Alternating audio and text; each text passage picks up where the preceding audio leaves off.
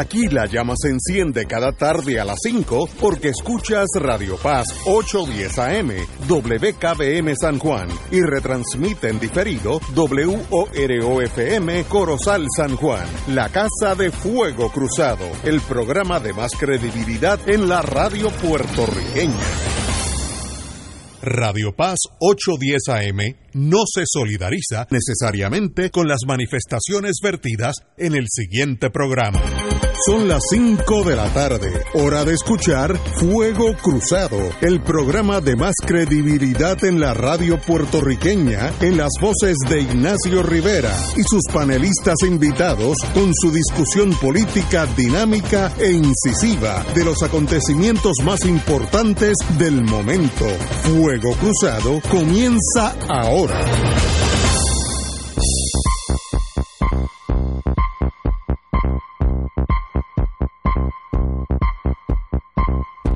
Muy buenas tardes, amigos y amigas de Fuego Cruzado. Estamos aquí un martes, bello día en todo el Caribe. Eh, ese, yo miro hacia el norte, ese, ese Atlántico caribeño es precioso, precioso por las mañanas, como brilla.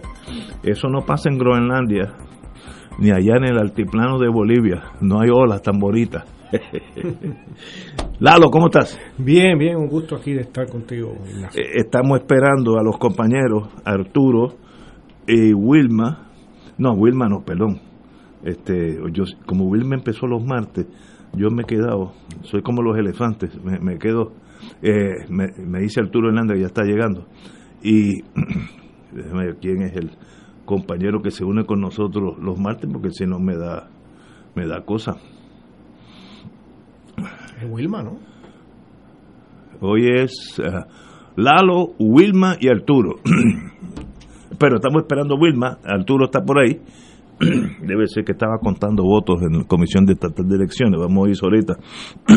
Pero lo más importante que ha pasado en el mundo fue que ya comenzó en los Estados Unidos, no en el mundo, en los Estados Unidos, porque ya en el mundo ya se estaban vacunando hace como dos o tres semanas, y los chinos y los rusos están vacunando hace más de un mes. este, ayer hubo una reacción a la vacuna china en Perú, que era la primera persona que reaccionaba, y eso, eso puede pasar con la nuestra también, así que no es para uno asustarse, pero obviamente eso prueba que se están vacunando por el resto, por el, por el mundo, y pues ya le estamos empezando a dar golpes, es como el boxeo, le estamos dando jabs de izquierda, como decía Mohamed Ali, a la, a la esta pandemia y la vamos a ir eliminando. Hoy yo vi una maquinaria de vacunación funcionando, todo eh, corrió en orden, la Guardia Nacional hizo lo que tenía que hacer y entregar esas vacunas bajo esa temperatura, menos 70 centígrados, una cosa increíble. Eh, me dicen que esta, este viernes se va a probar la moderna, que no necesita tanto frío, es más bien unos 20, que eso es más o menos como el freezer de uno, así que eso es mucho más fácil. Pero bienvenida a las dos, cada vez que se vacune una persona, es una persona menos que puede cogerlo o puede transmitirlo, así que ya uno empieza a tratar de desinflar ese globo de esta pandemia que en Estados Unidos nada más ya lleva 300 mil muertos. Eh, una, un número, Estados Unidos es el país que más personas ha perdido por esta pandemia. Y entonces esta cosa cínica de los políticos, si recordamos hace 3, 4 meses, el señor Trump y la miembro de la Casa Blanca dice que esto era como un flu, le llamaban el Kung Flu por, porque era chino que en inglés sniffles es cuando los nenes tienen, eh, le corre el agua por las narices, sniffles, esto es una, esto es una sniffle. Pero ayer dijeron que son, se van a vacunar, se van a vacunar todos los que están en la Casa Blanca. Y, y el sábado, ¿qué pasó ahí en Washington con miles de de milicia, de milicianos, ah, sí, sí, porque sin estamos, máscara. No, y estuvimos, eh, estuvimos, acuchillando gente. no, estuvimos, hubo, hubo varios heridos. ¿Son conciudadanos tuyos? No, Son- no, son- es que estuvieron, en desacuerdo de que el colegio electoral iba a fallarle en contra. Estos muchachos, hay que darle un curso en diplomacia 101. Pero ya la pandemia ya empieza. Pero fíjate, esos no sé, no sé, no, 300 mil muertos y, ellos no se inmutan. Este, están por encima del virus. Eso es un grado de ignorancia tal que eso no es, además que son torpes e incultos, eh, eh, demuestra una ignorancia a la realidad. Mire, esto no tiene que ver si tú eres más macho o menos macho, este, republicano o demócrata. El virus no sabe si tú eres de, vives en San Juan o en Ciales. Eh, demuestra una torpeza, pero hay 70 millones que votaron así. Eso, y eso, esos amigos eh, tuyos ahí de, que estaban por ahí el, el sábado, ¿van a apoyar la estadía para Puerto Rico? ¿Tú crees que.? No, porque estamos. Eh, eh, tenemos que hablar con ellos. decirle. Ahí no hay consideración que valga, ¿sabes? No, decirle que sigan hablándose unos a otros sin mascarilla. A ver si reducimos el número de los, de los. No, esa gente son unos racistas. Esa gente no quieren ni los indios americanos ni los negros. Esos son racistas. Racistas como pasó en Alemania nazi. El mismo tipo de personas. Usualmente ignorantes. Yo me acuerdo un estudio que hizo la CIA después de la guerra, o durante la guerra, pero yo lo leí después, de todo el staff de Hitler. Y era la excepción aquellos que eran cultos. Casi todos eran don nadie, que le habían dado un uniforme, habían dado el poder. Este, Goering en un aviador, más nada. Eh, ¿Cómo se llama aquel? Himmler era un creador de pollo gente como, como si tú coges un jíbaro de la montaña de Junta y lo haces general de cuatro estrellas. Si no tiene la cabeza, lo que es un general de cuatro estrellas, pero torpe. Y ese staff de Hitler se reproduce en los Estados Unidos con este mundo de Trump. Eh, y entonces ahora que está cuesta abajo como Gardel, ayer renunció el Attorney General, el secretario de Justicia de Estados Unidos, Barr, ya todo el mundo empieza a abandonar el bote porque se va a hundir. Pero no es eso, es lo que representa la era de Trump. Es lo frágil que es la democracia en cualquier país. Cualquier país puede terminar en una dictadura, pero fácilmente. Yo antes hubiera dicho que eso era imposible. Sí, es muy posible. Mira, mira lo cerca que estuvimos. Así que no, sé qué hacer. Pero la pandemia ya la tenemos. Este, eh, me, me agradó mucho el gobernador, a diferencia de Trump, el, gobernador electo, Pierluisi, que dijo, no, yo me vacuno cuando llegue mi turno, no tengo turno preferente por ser, no, y eso está muy bien. Trump no fue así. Trump dijo, nosotros vamos adelante. y lo sé, y el gesto allá ustedes, que es típico de él, tampoco estamos hablando. Eh, bueno, pero anyway, Lalo, ¿cómo tú ves? Bueno, este, la situación yo creo que que es más que elocuente, 300 mil muertos y continúa. Eso, esa manifestación masiva, aparentemente eran muchos miles de personas en, Washington el, sábado, sin mascarilla, unos sobre otros. Sí, porque se torna un reto. que yo no sé reto, reto a qué, no estoy muy claro. lo que sea, pero eh, están contagiándose Probablemente no, no dan a entender, ¿no? Que ahí hay contagio, que cada cual se va a su casa, a su estado de tal, y va a contagiar a más gente. Pero, y, y, exponencialmente crece. Bueno, seguro. pero mira, es que hay algo en esa cultura americana de, de, eh, de omnipotencia. Yo estoy usualmente en el viejo San Juan. Como tú ves a alguien sin mascarilla, es un turista americano. Sí. ¿Y, ¿Y, por qué se le permite aquí? No, no, eso, esto ni hablar de eso. Pero primero que no hay, no hay muchos policías, porque yo no los veo por allí ya. Pero, ¿por qué esa actitud? Yo soy tan poderoso porque tengo bomba de hidrógeno que no me puede dar un virus. No sé. Bueno, eh, eh, tú lo, lo decías al principio, hay unos, unas cuotas de ignorancia tremendas, pero también unas cuotas de construcción de un de una percepción colectiva ¿no? de, la, de la nación estadounidense que hace a ese pueblo, a sectores de ese pueblo por lo menos, ¿no? Eh, actuar en la irracionalidad más completa. Este, eh, lo que no se debe olvidar es que eso es la experiencia probablemente mayoritaria en los Estados Unidos. Este, porque no, eh, ese es un extremo como lo que vimos el, el, el sábado, ¿no? Todos esos milicianos corriendo por las calles de Washington, pero están los tonos de gris de esa actitud que no necesariamente está abierta al resto del mundo, que no necesariamente es pluralista, etcétera. Es que existen estadounidenses que son pluralistas, que son inclusivos, que, que son curiosos del resto del mundo, por supuesto, pero son una minoría. Y yo diría que casi se ha, se ha hecho más radical no esa, esa, esa insularidad de, la nación de Estados Unidos. ¿no? Yo creo que esa, esa es un buen análisis, la insularidad. Esa gente antes, no existe el mundo para... No existe el mundo. ¿Cuántos estadounidenses viven entre los 40, 50, 60 años y nunca han salido de Estados Unidos? Sí, la gran mayoría. eso, viajan. La gran mayoría. Dentro de... Muchos de los 70 millones. Eh, sí, de esos 70 casi todos. Pero eso se llama en el mundo de inteligencia continentalismo. Si tú naces en los Urales de Rusia, tú puedes mirar tres millas, tres mil millas para el este o para el oeste y sigue siendo Rusia.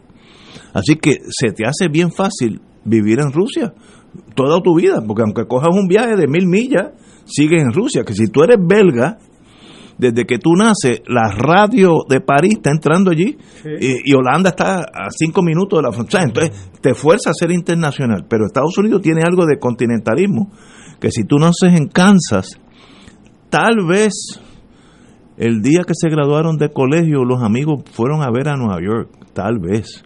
Y vuelves a Kansas y, ¿sabes? Y, eso genera ese insularismo que es muy peligroso. Entonces el mundo entero eres tú y más nadie. Y en estos casos de Trump, eso ha brincado. Compañero, don Arturo. Pues mira, Ignacio, primeramente mi saludo tanto a ustedes como al público que nos escucha. Yo no sé yo entiendo que sí está, es vinculante una cosa con la otra y me explico. Estamos hablando de la actitud de esta población, este sector de la población de Estados Unidos, que, reta al virus en términos de que no toma medidas salubristas de mascarilla, de lavado de higiene, etcétera.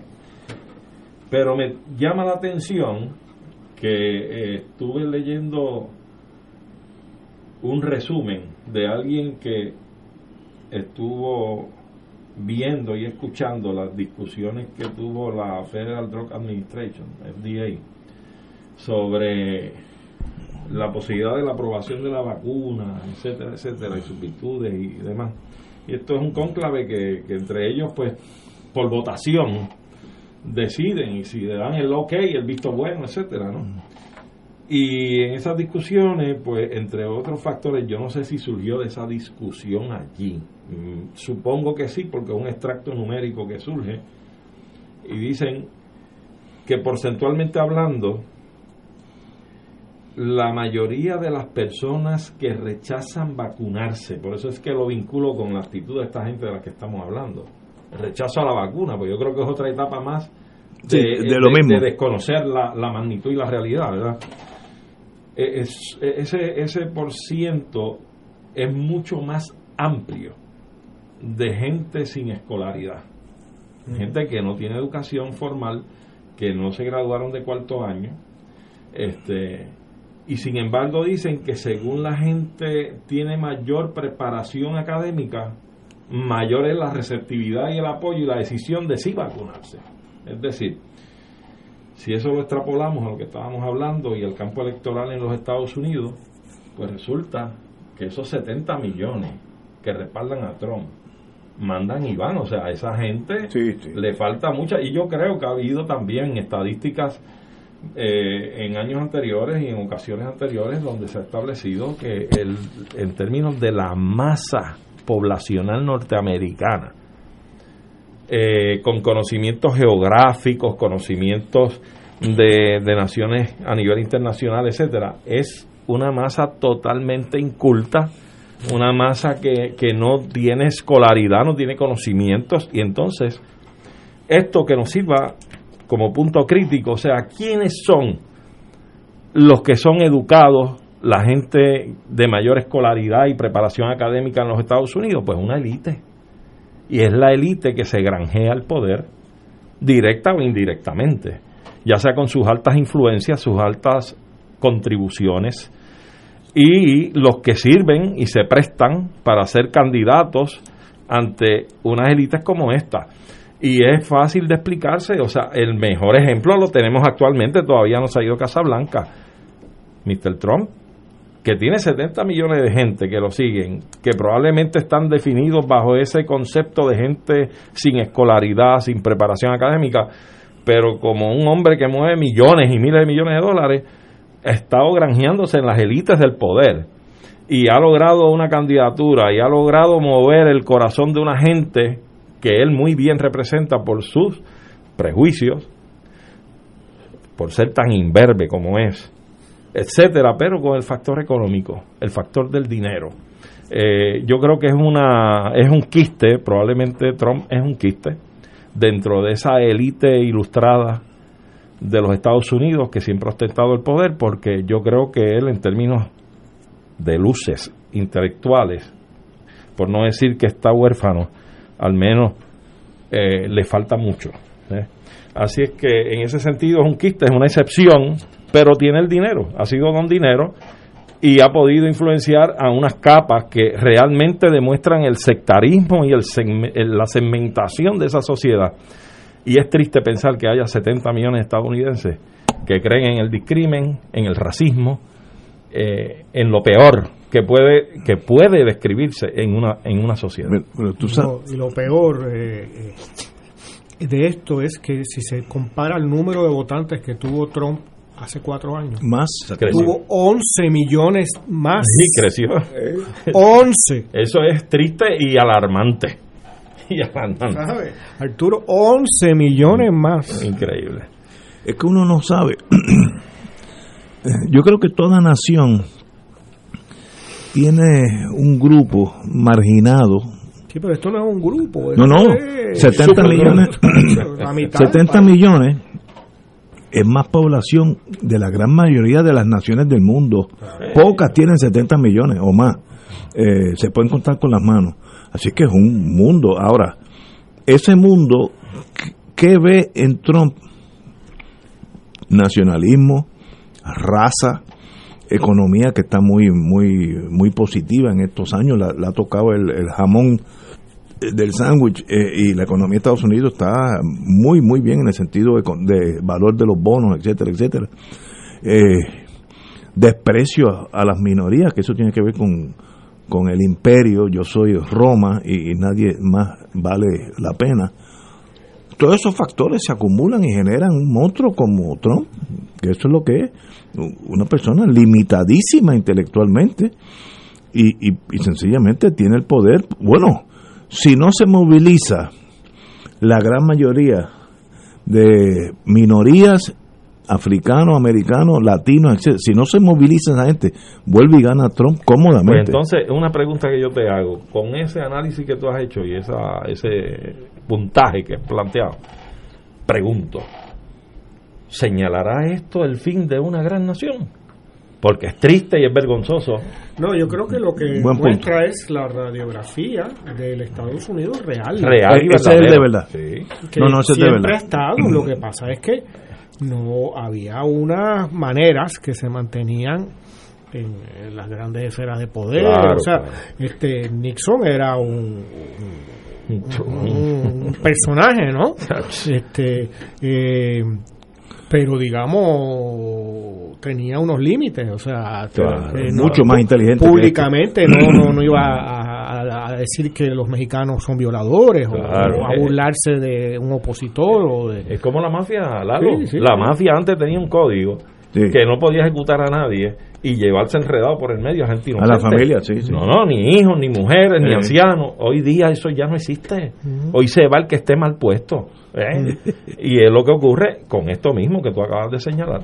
Y ahí habían formas, ya no las hay. Hay gente que lo he visto en, en la red, en internet, ¿no? En, hay, hay una gente que va a donde se reúnen los jóvenes en Estados Unidos y le hace preguntas bien básicas, geográficas, históricas, etcétera. Si estilo, ah, estos son universitarios, ¿no? Van en los spring, spring breaks y eso, que se va a las playas y tal. Eh, y una de las preguntas es, ¿cuántos estados tiene Estados Unidos? No saben contestar. 27, 13, eh, eh, no sé qué. Eh, de, qué, de, qué, ¿De qué se celebra el 4 de julio? No saben decir que se celebra. Los que dicen la independencia, ¿de qué país nos independizamos? Una respuesta es de los nazis. en la Segunda Guerra no Mundial. No me diga eso, que me da, Ignacio, eso, son, eso me, es real. Me da, me da sentimiento. Esa es la nación norteamericana, realmente. Y, y también es una, una señal Arturo de los tiempos, ¿no? Sí. Porque esto pasaría también en muchos otros países, sí. con, con, incluyéndonos a nosotros. Sí, sí con nuestra propia historia, vamos. No, y con muchas otras cosas. o sea. Pero mira, es que toda sociedad, yo voy a decir ahorita, tiene en sí un, ger, un germen violento, que hace alarde de su ignorancia, usa la fuerza. Una de las naciones más cultas, de más avanzada en todos los sentidos, desde tecnológicamente hasta en las letras, Alemania.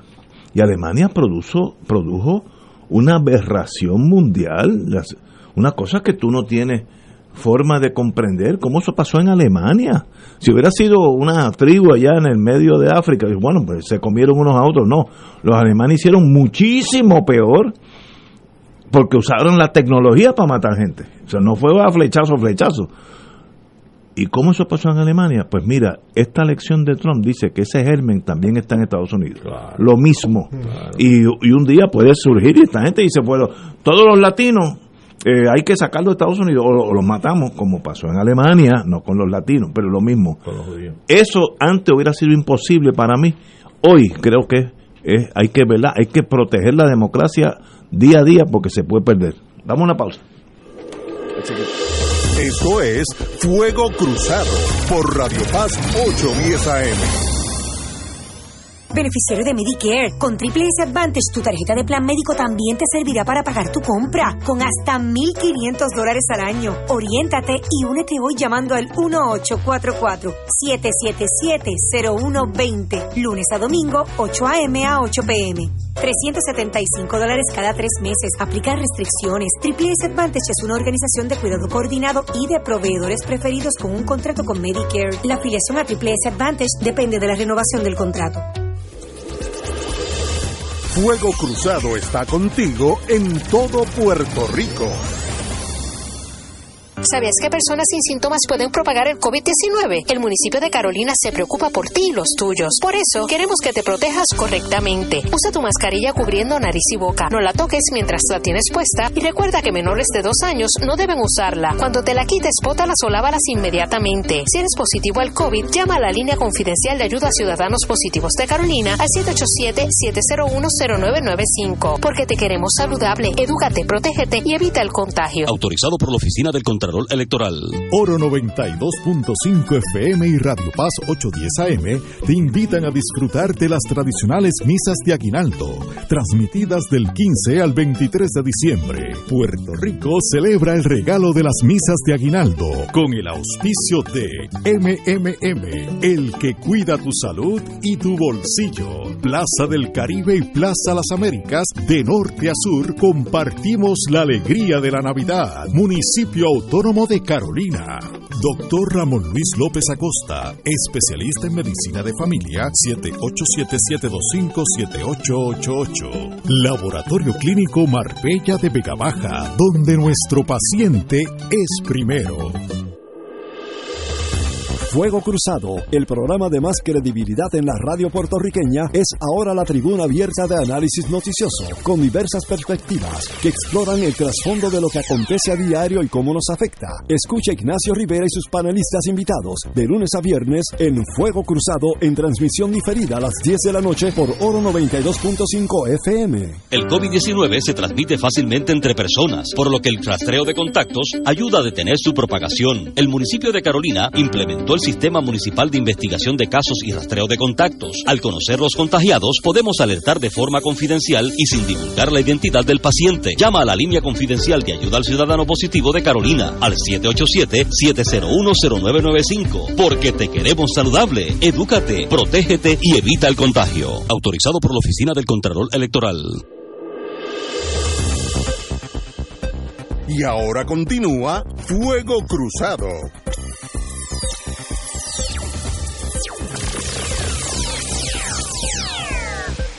Regresamos, amigos y amigas Fuego Cruzado. Estábamos hablando de la, los años difíciles que ha surgido con Trump. Y sucedió algo cuando el colegio electoral envía sus certificaciones todas a Washington. Es como un diploma que tiene the State of Kansas y el sello de Kansas. Y aquí pues votaron ocho por el presidente Biden, uno por el presidente Trump o AGB, lo que sea. Y eso es un certificado que es como un diploma de esos que le dan el cuando uno se gradúa de colegio, que le dan un diploma con un sello, pues eso es lo que va a Washington. Y es una más y, bien- oye, Ignacio, ¿por qué tuvieron que votar los electores en, en la clandestinidad escondida? Ah, bueno, para eso iba. Este, eh, Yo el oí- proceso, pro- por- tenían miedo por sus vidas, parece. Ah, sí, sí, sí, señor. Eso es, una yo- gran, gran No, yo la vi. Una gran democracia. No, no, ¿eh? mira, yo vi, porque esto nunca había pasado en la historia de Estados Unidos. Nunca. Yo vi a la presidenta del el Electoral College de Arizona, lo vi por televisión, que dijo, yo tuve que firmar ese diploma en la clandestinidad porque estaba amenazada de violencia, que si lo firmaba. Porque Arizona había sido un, un estado que por 30 años había sido republicano. Un bastión. Y cuando el presidente dice unas cosas impropias del el senador McCain. McCain, McCain. que fue prisionero de guerra, y dijo que era un Que era un perdedor porque se había porque- dejado, sí, un un loser. loser, me- se había mira, dejado y- arrestar. y ahí se le viró el Estado porque quería mucho a McCain. Y esa señora tuvo que firmarlo en el clandestinaje. Esos son tiempos diferentes. Pero Eso, que, eso- tú- que tú- el extremo a que ha el- llegado el- la sí, cosa. Estamos a ley de un golpe de Estado. No sucede hasta ahora. sí, porque ya. Aclara, ya aclara. Yo, yo me he equivocado demasiado de veces. No sucede porque Trump no maneja la cuestión militar, es autónoma. Él- por eso votó el jefe de Joint Chief of Staff. Porque dijo, no, no, el ejército le responde solamente al pueblo. Y ahí mismo lo votó. Muy bien, se fue para su casa, lo mejor que hizo. Pero si tuviera un ejército con raíces políticas, da un golpe de Estado a los Fujimori, que fue el último, un autogolpe y se queda allí para encima y se acabó. Este señor lo hace, porque para mí está demente. Y, y cuando uno esté demente, pues es mucho más peligroso. Pero que la señora, que es una dama fina, abogada, había sido fiscal general de, de Arizona, tiene que firmar en secreto. There's something wrong. Hay que darle penicilina a la profundamente. de la COVID a Estados Unidos completo porque al- algo está mal. La violencia potencial que hay, potencial no, es que hay una violencia cotidiana, Sí, sí. Eh, porque la cantidad esa de masacres que un loquito, a veces hasta un estudiante de escuela superior llega, ahora no porque está en la escuela cerrada, pero un ex empleado. un ex empleado que llega a un sitio y se con dos armas La- eh, rifles de asalto y se los vacía ahí a toda ¿sabes? eso pa- pasa yo me recuerdo cuando Obama en un año se contabilizaron más de 400 matanzas de esas Sí, sí. Eh, Algo irracional. Tú sabes que eso es. Nadie me ha dado la contestación. Yo, yo he hablado hasta con amigos míos, psiquiatras, y, y nadie tiene claro por qué ese fenómeno, básicamente es un fenómeno norteamericano. entre otras cosas porque todo el mundo tiene armas Sí. Pero, pero eso no pasa en Francia, No. en Alemania. Bueno, pues ahí amor, la en gente Rusia. se molesta, se dan cuatro mentadas de madre, se tiran una botella y, y, pues, tú sabes, puede haber un herido, Sí, pero trompadas eh, eso, pero otra cosa es tú tener un- una ametralladora. hacer una sabes. masacre. Pero tú Pero ¿por qué eso se da en Estados Unidos? Si tú, si tú dijeras, pues mira, el infeliz que lo hizo había pasado dos meses sin trabajar, se estaba muriendo de hambre, le co- el banco se quedó con la casa, la, su señora o su esposo, si es mujer, eh, se fue, la abandonó eh, y, y en desesperación hizo eso. Ok, pero no, son gente que no tiene por qué quejarse. Es que es peor, entonces no hay lógica, que no, no sé. Eh, Pero es que ese es un pueblo guerrerista, es un pueblo guerrerista, basta también con ir a los orígenes geográficos de esa nación. Bueno, empezó. Son unos invasores de un Eh, territorio que no les pertenecía, pero buscas del origen geográfico más moderno, ¿verdad? De, De hecho, la es- República de Francia. Esa es la estadidad. Exacto. La estadidad, como yo recuerdo, siempre no es esta cosa de derechos civiles y cosas. Es invasión del territorio indígena y violentamente. luego, violentamente. y luego escribimos Y- un librito se llama Manifest Destiny, es el, el destino manifiesto. de porque hay una connotación religiosa. Es que no, esto es nuestro. Que esta es la voluntad del de, a nombre del Señor fueron las cruzadas. o sea grandes crímenes se han cometido a nombre de la religión. Así es que esta no es una excepción tampoco. Pero yo no entiendo nunca y yo le preguntaba a todo el mundo que yo creo que me puede ayudar nunca nadie me ha explicado el fenómeno ese del serial killer que lo botan de, del trabajo y, sí, pero eso es otra cosa. Eso, por lo menos hay una conexión. Un asesino serial hay una patología clara. Eh, pero aquí estamos hablando de, un muchacho de 15 que entra en Wendy's y mata 14 sí, eh, ¿qué pasa después? Pues, yo no sé. hay también un problema hay una patología pero eh, eso puede estar en la cultura en la sociedad, pero el acceso a, las, armas, eh, tan fácil que tú puedes ir a, una especie como de, feria, sí, comprarte un rifle o lo que fuera, eh, que la, bueno, la imagen esa patética de cuando la bueno, calética y, casi risible de cuando las grandes concentraciones de Black Lives Matter hace unos meses, de que pasaron por por una mansión de un ah, del tipo con un rifle de eso y, la esposa con una pistolita, tú sabes, y sintiéndose y luego sin, haciendo yo después luego escuché una entrevista con él posterior no sé después diciendo que era víctima porque ahora había sido era era ah, interpelado en la calle o sea, que él que estaba amenazando a gente con un rifle es la víctima. y lo decía todo, con total seriedad. Y mira cómo se pega que la senadora aquella que falló en las elecciones y se colgó, que ah, apareció en una actividad pública con gente armada. Con Venega, Venega. Venega, de Carolina, de esa zona. Eso es un chiste, man. No, pero que se pega la cosa esa, ¿entiendes? Pero, que se peguen las cosas buenas. pero la, la cuestión también es que hay una impunidad. Sí. Porque tanto en Estados Unidos ni se diga. O sea, tú entras a la milicia esa de Michigan que entra con armas de asalto. porque es legal. Sí, no, pero tú no puedes entrar con un arma a un capitolio y amenazar con armas ah, puestas ahí. O ir a la, a la, casa de la gobernadora y hacer lo mismo. Eh, eh, y no se hace nada. E igual acá, esa Venegas cuando hizo eso. Aquí, no se puede sacar un rifle en la calle. No, pero aquí sí es un delito. Y, pues, se hizo algo. Nada, nada. Pues entonces hay una complicidad. y si es de una compañía de seguridad, la licencia se le puede revocar. pero aquí, yo sé, aquí el país que no pasa nunca nada. Entonces no, porque es que el, el, el, el, establishment ¿no? y las instancias judiciales no de lo, del Departamento de Justicia más bien son inoperantes. para, para si, si eso lo hubiera hecho un movimiento, digamos, independentista o algo así, o un movimiento de izquierda en Puerto Rico, que alguien saque. Estuvieran en Atlanta ya. Por eso. interviene el FBI en, un instante. No, no, y bajo la ley de terrorismo, si a ti te categorizan como un potencial terrorista, los derechos civiles que tenías antes ya no existen. Pero la milicia. El teléfono, lo que sea. Para seguir con el ejemplo, la milicia de Michigan que fue a la casa de la gobernadora exigiéndole que no aprobara la elección. ¿Se ha hecho algo con esa gente? No, nada. Pues oye, pues entonces, ¿por qué no son terroristas? Claro. ahí hay algo, hay, hay, algo. la, la connotación de lo que es un arma de fuego a los hispanos, donde el arma de fuego les representa la opresión de los españoles aquí, empezamos así, eh, las armas asustan. Estados Unidos al revés, no hay mejor cosa. Yo que este, este invierno el hijo llega el jueves en vez de yo ir a Texas, que en Texas tú ves una persona como tú, en un restaurante, con un rifle en la mesa. Un rifle, pero... Cuando, yo estuve de profesor... cuando yo estuve como de profesor visitante en Austin, lo que se está... ¿eh? en la Universidad de, Texas. De Texas en Austin. Eh, lo que se estaba implantando en ese momento era que se había hecho legal que los estudiantes pudieran venir armados a los salones de clase y mostrar el arma. Sí. ¿Sabes? En un contexto de educativo. El allá es al revés de aquí. ¿Sí? Si tú escondes el arma, en algunos estados tienes delito, en otros ni eso.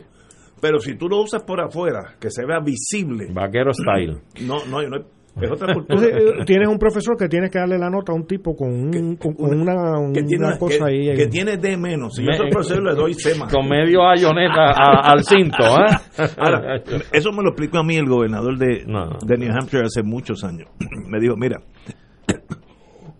porque en New Hampshire tú compras, como compras un litro de ron aquí, tú compras Sí, un sí. arma y te llevas para tu casa. Me dice, mire que ustedes, los latinos, están pensando en lo que les representan las armas. Fue que me lo explicó. Meldrin Thompson se llamaba. Aquí el arma significa tu protección, porque cuando nosotros llegamos de, de Inglaterra y de Holanda a New Hampshire, a New England, estabas tú, no había policía. Pues hace Bueno, pero No, 375 no, no, años. Atrás, no, estoy de acuerdo. Pero es que así surge esa cultura. Entonces tú tenías, Absurdo. eras tú y tú, no había jueces, no había policía, Claro. no había ejército, eras tú y tu rifle. No necesariamente con enemigos.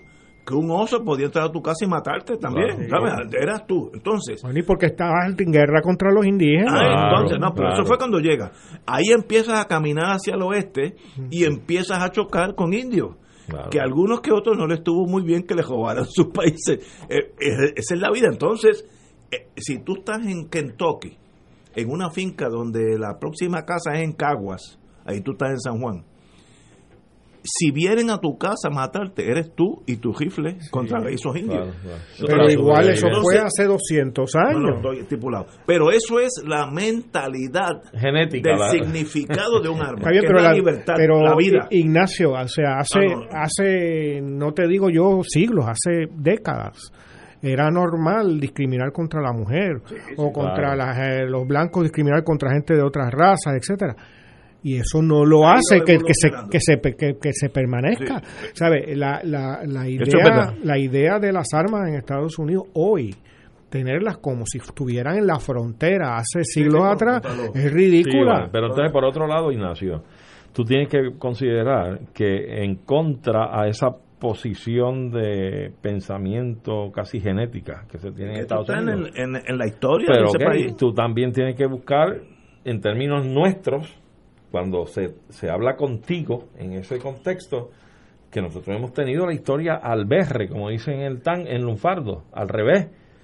En Puerto Rico se criminaliza poseer armas. Sí. Tenerlas es un privilegio. Sí, sí, al revés. Es al revés. Y entonces, ¿por qué? ¿Por qué? Porque Puerto Rico tenía una gran afición por la independencia, una gran inclinación por la independencia. Y aquí hubo gestas importantísimas a nivel por las circunstancias que ocurren en nuestra historia. Hubo eventos violentos de revolución. Bueno, aquí hasta los otros días estaba la penalidad de la posesión constructiva. Que si yo- sí, tú lo sabes que eres abogado. Sí. Si vamos en un carro, tú me das pon a mí y tú llevas un arma en el vehículo, es ilegal la posesión que llevas de ella, te detenían, la encontraban, te acusaban no tan solo a ti, a mí también, porque yo iba ahí sin saber que era Sí, sí. que llevabas Un un, arma. absurdo, un o sea, absurdo. e- era era todo lo contrario, pero sumamente de una forma muy muy hostil, una forma eh, demasiado, demasiado de, de- de discriminatoria contra el país. ¿Por qué? Porque el país estaba siendo empujado a sofocar su, su hálito, a sofocar su aliento, sus aspiraciones, y, y sabemos la historia, cuál fue el proceso. Pero, pero, eh, eh, digo, en torno a Puerto Rico tú tienes muchísima razón.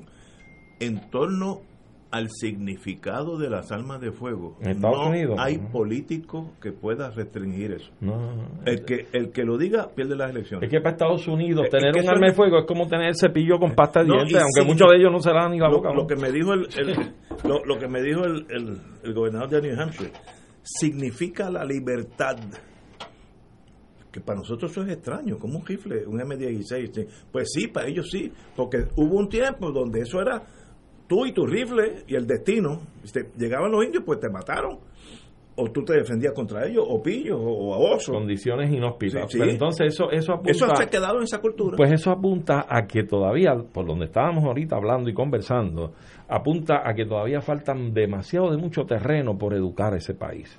Porque Eso pudo haber sido en un principio No, no, ya, ya, fantástico. ya está de más. Pero, Esa cosa obviamente, del colegio electoral, eso es una aberración también. poca civilidad lo que demuestra. Anacrónico, hombre. Poca civilidad. sí, no. Pero, pero eso también tiene una explicación. Yo lo oí un profesor. La explicación la tiene igual que por qué las elecciones son un martes.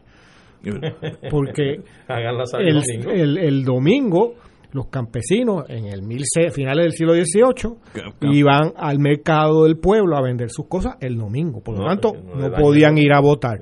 Tenían que regresar a, su sus casa, casas y poder regresar al pueblo a votar. Por eso entonces era el martes. Pero el lunes usaba. no- pero es totalmente anacrónico. hoy. Claro, ya hoy día. O sea, pierde una semana laboral Claro, y educativa y todo. Esto del colegio electoral, hace cuando se funda la nación, pues tiene cierto sentido. Porque los estados eran cuasi autónomos. Y yo no quiero que tú tengas tanta población que me inundes a mí. Eh, así que yo quiero por lo menos dos senadores, yo tengo dos votitos, aunque no tenga población. Eso tiene sentido, pero hoy, con las comunicaciones, yo que eh, cojo este teléfono y llamo a, a- a parientes míos en el mundo entero y me contestan como si estuvieran aquí en Río Piedra. Eso es anacrónico, Cierto. totalmente anacrónico. Miren, en Estados Unidos, el que saca más votos debe ser el que ganó, como en el resto del mundo. Oye, y se, se mantiene esa- Mira, aquí me escriben que cuando las panteras negras entraron Sí. con armas en el Capitolio de California, Reagan cambió la ley de Open Carry. Sí. Mm. La segunda enmienda es para el blanco varón propietario heterosexual y cristiano. No necesariamente, pero, pero, pero sí, se hizo en California, se pasó una ley en California donde tú no puedes hacer esa, no puedes usar armas largas en público. Eh, en Texas no, en, en Texas las puedes seguir usando. Eh, pero bueno, esos son anacronismos. Volviendo a Trump, hay un análisis de Reuters, compañía británica, tengo entendido, que dice que va a ser de Trump.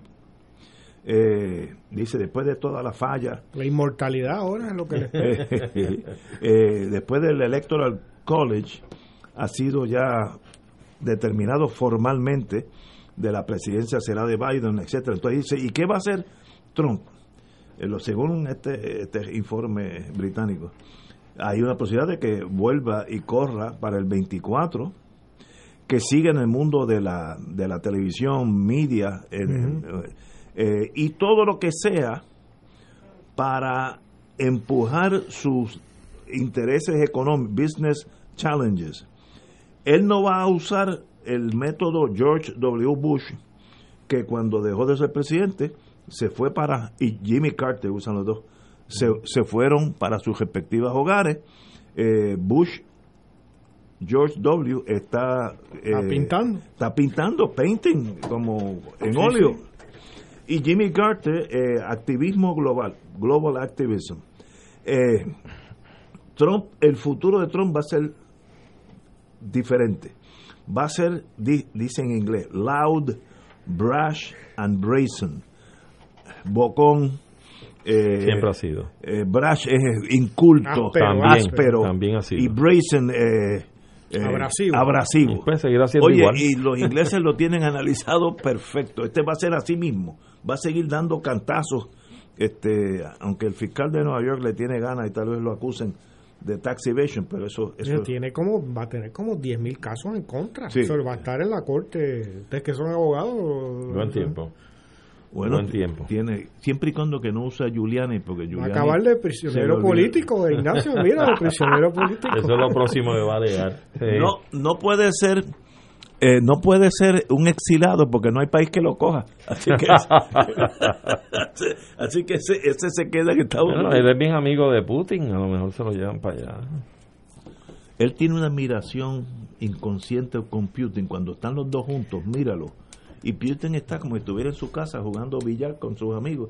Y el otro está como, qué grande que estoy aquí con, Con este. Sabes que hubo en- ayer se descubrió un ataque Ah, sí. de los rusos Cibernético. cibernético, no que se robaron una cantidad de información de inteligencia y Eso es económica de Estados Unidos, una barbaridad. Creo que la más grande de que, ha- que ha Eh, habido, el ataque más grande que ha habido. Estados hasta Unidos ahora. tiene una agencia que es muy poco conocida, NSA, National Security Agency, cuyo trabajo es ese. Y trabajan 20, 30 mil personas. Y cuyo trabajo es la interceptación de todas las comunicaciones, computadoras, inalámbricas. Es una maquinaria muy poco conocida porque son más bien tecnócratas, no, no son espías y no, no usan armas, usan, usan la cabeza, yo creo que es hasta mejor. Y Estados Unidos y Rusia tienen lo mismo y China lo mismo. Se roban el acceso a la próxima computadora, el que eso es material de espionaje bien importante. Yo me acuerdo de unos casos que se enseñaban en espionaje 101, del espionaje dentro de sus amistades. Cuando nosotros éramos jóvenes, los carros americanos nosotros cogían moho. ¿Tú te acuerdas de aquello? Que se caían en cantos a los 3, 4, 5 años. Moho, moho, como si estuvieras en la playa con, con algo de hierro. Y un profesor japonés de Osaka, la Universidad de Osaka, hizo un invento que entonces los carros japoneses, cuando se fundía el acero, le metían X cosas. Y entonces era a prueba de. No era, no. era uh, stainless steel, era un el mismo latón, pero que no cogía. No. Y la agencia tuvo que robarse, porque eso era para la industria automovilística oro. Los carros japoneses no cogían, y, me acuerdo los Ford, que se caían en canto. entonces hubo un operativo para entrar a la Universidad de, Osaka, eh, tuvieron que dar una un seminario, e invitar a este señor para que dejara su oficina quieta eh, en París, vamos a ponerlo así.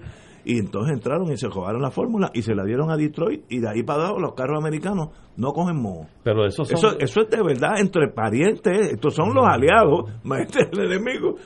Pero eh, yo recuerdo que esa gama de producción automotriz más bien apelaba a los a, la producción de los años 70 por ahí, 60, 70 porque los carros de los años 30 y 40 tenían un gauge ese latón un espesor. bien bien. Eso, era, mucho más caro. y, esa lata difícilmente a pero tú lo chocara y se cascara la pintura tú te acuerdas de aquellos carros que tenían aquellas aletas que parecían como tiburones eso era de nada cogíamos y, y yo me acuerdo las varetas esas uh, color plata. Sí, sí, las niqueladas que le ponían de adorno en la orilla. Donde entraba el acero, ahí eran puntos de, de, y eso desapareció.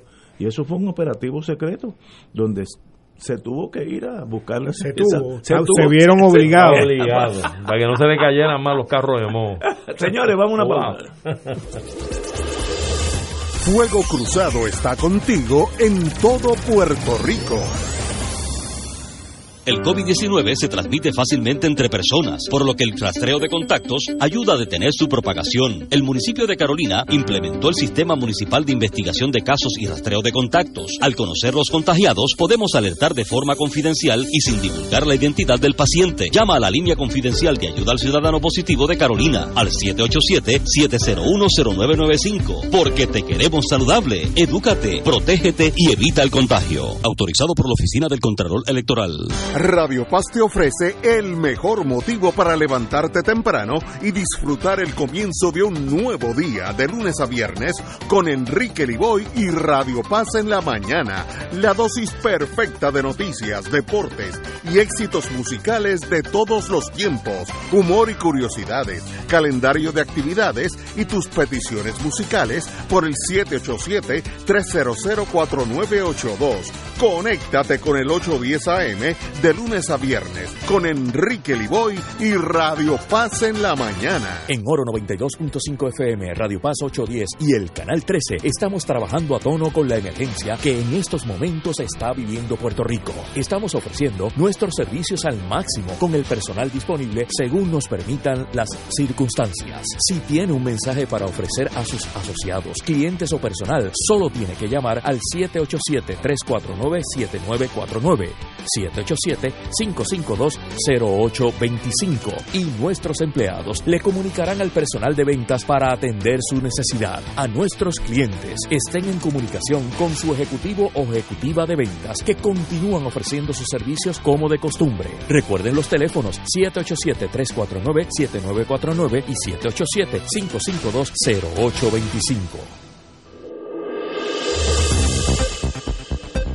Y ahora continúa Fuego Cruzado.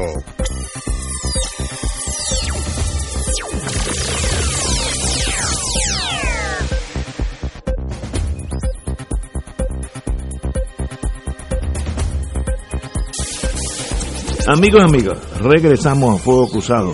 Bueno, eh, hay momentos en la historia que uno sale, la historia pone a uno en unas encrucijadas que a veces pues es lo peor o lo mejor que le puede pasar a uno. Y yo estaba leyendo la, la transición del gobierno de la señora gobernadora Vázquez a Pierluisi y hay una figura que se ha crecido en estos días y es el alcalde de Bayamón, Ramón Luis Rivera. Lo he seguido, ha sido muy investigativo, pero certero. Tiene la experiencia de haber sido alcalde, así que muy difícil que le metan una mentira piadosa a él, porque él ha pasado por esos problemas. Y ha sido también elegante que cuando hay problemas, él lo ha dicho, ha dicho edificio público está inoperante, este, la burocracia no está, más, y estamos hablando dentro del mismo partido, que no es la crítica al adversario, que eso ya uno lo da por sentado. Y eso habla bien de él, y eso habla, yo no lo conozco en el sentido personal, pero conozco todos los todos los amigos míos que viven en Bayamón, dicen que hay un alcalde que se preocupa por Bayamón, que, que, sabe que lo mantiene y, y cualquier necesidad él está allí presente. Pero a ese nivel, ahora con esta, esta experiencia que ha tenido, yo creo que se ha tornado una persona a nivel nacional de Puerto Rico. Ahora todo el mundo sabe la competencia del alcalde de Bayamón. Antes yo diría que se dedicaba más bien a Bayamón y la zona metropolitana. Todo el mundo que yo he oído, he discutido esta transición, me dice que este es el, el as que ha surgido casi de la nada, el alcalde de Bayamón. Y qué bueno que haya puertorriqueños así. Pero mira, yo, yo creo, eh, Ignacio, en primer término, yo creo que el alcalde Ramón Luis Rivera Hijo lleva unos cuantos años ya como alcalde de Bayamón y ha demostrado su capacidad y su competencia para administrar el cabildo, el municipio. Y si hay un municipio de los que pueden ser ejemplos, hay varios en Puerto Rico, yo diría que bastantes, de los que puedan dar eh, uno acreditar, ¿verdad? Dar créditos de que son municipios que están prestos en todo momento a servirle a la ciudadanía, a responder por sus necesidades, ha sido este municipio de Bayamón y el alcalde Ramón Luis Rivera. Yo creo, en primer término, que previo a este evento que tú señalas, de estas intervenciones que ha tenido en este desempeño, de este papel, presidiendo el comité de transición, eh, él ya tenía una reputación de hombre serio, hombre, un líder y, y un hombre que siempre se le veía como alguien que podía tirar puentes, conciliador, etcétera. Ciertamente, el tener esta responsabilidad que desempeña en estos momentos como presidente del comité de transición por parte de el gobernador electo lo está proyectando más allá como tú bien señalas de los lindes demográficos o territoriales del, del municipio de Bayamón y las colindancias metropolitanas. Yo creo que ya sale de esa esfera, llega a nivel nacional esa imagen y, y debemos estar claro que en ocasiones cuando hubo vacíos de liderato en el Partido Nuevo Progresista, considerando posibilidades de candidaturas en la más alta esfera del Partido Nuevo Progresista, se mencionaba su nombre, precisamente por esos atributos que yo entiendo que tiene de ser una persona seria, honesta, hombre que tira puentes, que escucha, que se sienta con otros a dialogar y en esto ha demostrado que es una persona, sobre todo en términos de su seriedad y su integridad, que cuestiona, no importa si son de su partido, pues son gente correligionaria de él, quien sale es un gobierno del PNP con una gobernadora que viene de la butaca de justicia en virtud de nuestras disposiciones constitucionales por la historia reciente que hemos vivido y todos sabemos. Pero es un gobierno del PNP. Y él representa a un gobernador electo del PNP. Y para eso, ante esas circunstancias, el que tenga esa interesa de ser puntilloso, de requerir, de cuestionar, como lo hemos visto en pietajes, en vistas que ha tenido con funcionarios. Con, educación. Educación. lo que dio fue una barbaridad, con razón, que, eso era un desastre. Totalmente. lo Hubo una, una, una, dama que creo que está este, nuevamente eh, renombrada por el gobernador electo para la posición que ocupa o una un poco más alta. Eh, no me acuerdo ahora la dependencia cuál es, si es de educación u otra, creo que es de carreteras, algo por el estilo, y le cuestiona. Aquí hay un paquete de millones de dólares, casi 16 millones, que han estado aquí durante tantos años y no se ha hecho esto, creo que es de obras públicas o carreteras.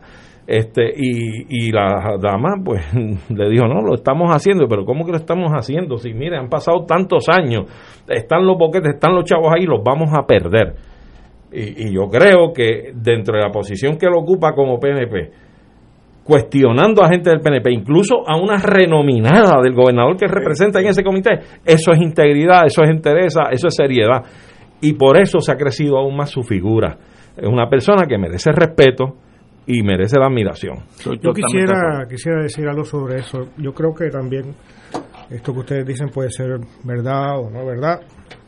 Aparentemente algo de eso se ha destacado. Estamos tan acostumbrados a que los se, se actúe por el partido que, que algo como esto, que sería la excepción, sería cosas de lógica ¿no? y de sentido común, parece extraordinario y llama elogios como los que ustedes acaban de hacer. Yo quisiera recordar que el alcalde de Bayamón viene de la peor tradición, en donde los padres nombran a los hijos y el hijo no solo ha nombrado con el nombre de su padre avenidas, sino que le ha puesto eh, monumentos en bronce, ¿no? Que son de los más cursis que puede haber, ¿no? Venir los niños a mí, ¿no? Con la representación del padre del alcalde, eh, y todo eso es con dinero público. ¿No? Eh, o sea que yo no veo tanto que hay que alogiar, esto es las mismas prácticas de siempre el bipartidismo, ¿no? Y cuántos alcaldes ponen al hijo y después al nieto y, las familias políticas. Entonces, yo no veo nada que hay que elogiar aquí. Que en el caso específico esta transición ha mostrado por lo menos una, una, una independencia de espíritu que se ve tan rara en el bipartidismo, ¿no? Que de hecho por eso despierta esta sorpresa y este elogio, pero no hay que olvidar que esto viene de las peores prácticas posibles y no hay que olvidar que es Bayamón, una ciudad fea, ¿no? Sin un árbol, sin ninguna planificación, una especie de suburbio sin control, ¿no? Y ahí hay también un liderato de un alcalde que tendría que ver ¿no? para, para diseñar la ciudad. Una ciudad no es, tiene que ser más que urbanizaciones y centros comerciales. Eh, pero el, el day to day, el cuido de esa ciudad, la gente, yo no vivo en Bayamón, pero tengo varios amigos con los que veo todos los días, están muy complacidos con el alcalde en su ejecución de que se va la luz cuando llega, este, si no él aparece, eh, en Bayamón no hay boquetes en las calles, eh, porque él, él, con dinero del municipio, él, olvídate si son del Estado o no, eh, hay alguien que está a cargo de la operación de la alcaldía que difiere mucho de otras alcaldías, que eso es cada cual por su lado. Es que, nos sorprendemos cuando alguien no se tumba las cosas. no, está haciendo su trabajo. aparentemente es un hombre que ha actuado con, con, eficacia, es lo menos que se espera. es la responsabilidad. En, cuatrenios pasados, estas reuniones de los comités han sido tan inocuas que ni salen en la prensa. Ni salen porque se van a decir que mire todo está bien todos nos queremos somos buenos todos y vamos a triunfar dame acá dónde lo dejaste para yo seguirlo. este señor cuando cogió el señor de educación hubo otro pero le dijo no no no, lo que me están diciendo eso no es cierto pam, pam, pam, y eso es estamos en una situación donde las decenas de miles de niños no han tomado una sola clase en un año escolar completo, desde enero.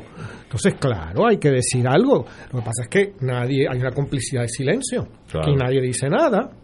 Y en la medida, y, mira Lalo y, e Ignacio, en la medida en que el alcalde sabe y conoce que él goza de un prestigio y un reconocimiento, y en la medida en que no hubiese trabajado o reaccionado de la forma que tú bien señalas, corría el peligro de quedar un poco desacreditado ante esa imagen, esa figura que ha levantado.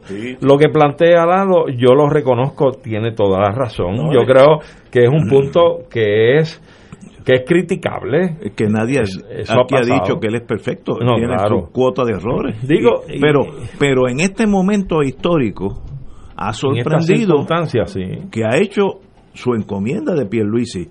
Averígüame lo que está pasando. Y ha dicho varias cosas que, bueno, que varias gente son, él usa esas palabras, inoperante, eh, detenida. Bueno, una cosa, uno, uno este, Éfer en conducta, si fuera un maestro de escuela.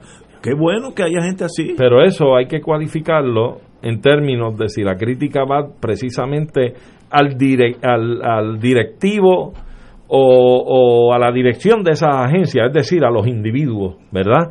Porque también hay que medir la cosa de qué agencia se trata, qué servicio está llamado a prestar, porque de lo contrario, tirar los genéricos decir que las agencias están en desuso, que estas agencias están inservibles, puede también prestarse a preparar y allanar el camino para unos recortes y eliminaciones de servicios al país y conformarlo a un proyecto futuro de complacencia a la Junta de Control Fiscal. Tenemos que ir a una pausa, amigos, y regresamos. Vamos a hablar cuando vengamos de la pausa con el próximo secretario de Justicia, el amigo Emanuel. Y vamos a una pausa. Fuego Cruzado está contigo en todo Puerto Rico. El COVID-19 se transmite fácilmente entre personas, por lo que el rastreo de contactos ayuda a detener su propagación. El municipio de Carolina implementó el Sistema Municipal de Investigación de Casos y Rastreo de Contactos. Al conocer los contagiados, podemos alertar de forma confidencial y sin divulgar la identidad del paciente. Llama a la línea confidencial de ayuda al ciudadano positivo de Carolina al 787-701-0995. Porque te queremos saludable. Edúcate, protégete y evita el contagio. Autorizado por la Oficina del Contralor Electoral. Hermano y hermana de Radio Paz, te saluda el Padre Milton. Recién hemos terminado nuestro Radio Maratón de Radio Paz 2020, un adviento en clave misionera. Y como nos dice el versículo que nos guió durante toda la semana de Mateo 7:7, pidan y se les dará, busquen y hallarán, llamen y se les abrirá la puerta. La providencia de Dios se ha manifestado a través de los donativos que ustedes hicieron llegar, logrando una cantidad histórica en un Radio Maratón de Radio Paz. Les recuerdo a aquellos que están recibiendo la boleta en su casa, devolverla con su cheque o su giro postal para que la promesa se haga una realidad. Que el Señor le multiplique ciento por uno y sigamos celebrando juntos la misión de Radio Paz 810.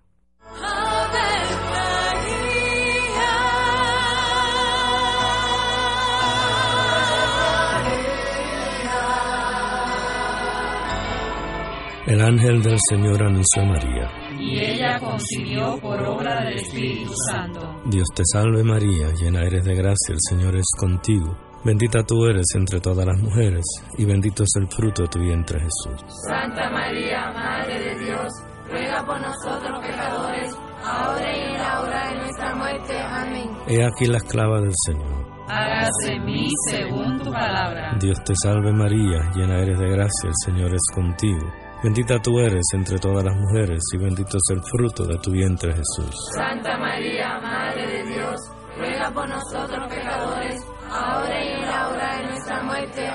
Y el Verbo se hizo carne. Y habitó entre nosotros. Dios te salve María, llena eres de gracia, el Señor es contigo. Bendita tú eres entre todas las mujeres, y bendito es el fruto de tu vientre Jesús. Santa María, Madre de Dios, ruega por nosotros pecadores, ahora y en la hora de nuestra muerte. Amén. Ruega por nosotros, Santa Madre de Dios. Para que seamos dignos de alcanzar las promesas de nuestro Señor Jesucristo. Oremos.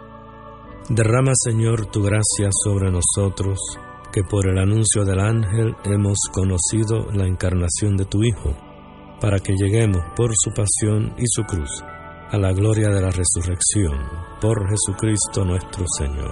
Amén. Gloria al Padre, al Hijo y al Espíritu Santo. Como era en un principio, ahora y siempre, por los siglos de los siglos. Amén.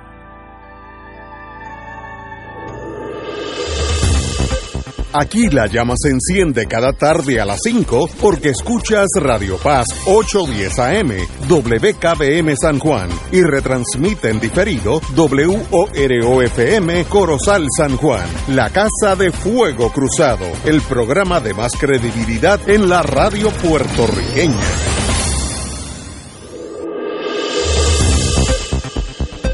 Y ahora continúa Fuego Cruzado.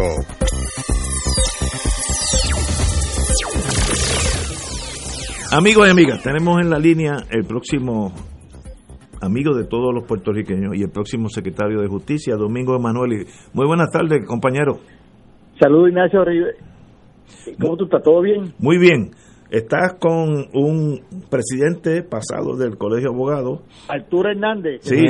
por ahí. Gran amigo, ¿cómo estás? Y el, Todo bien. y el compañero Lalo, así que todos te estamos escuchando. Ah, saludos, Lalo. ¿Cómo estás? ¿Todo bien? Todo bien. Todo bien. Bueno, como diríamos en inglés, what is a good guy like you doing in a place like this? ¿Qué, qué hace usted Ah, a la edad que usted Pues- tiene con una oficina triunfante en Arecibo que me consta?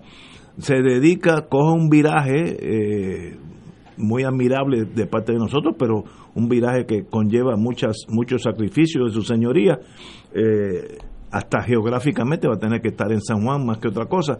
Eh, ¿Qué lo hace tomar esa es- ese desvío en su carrera triunfante hasta hoy?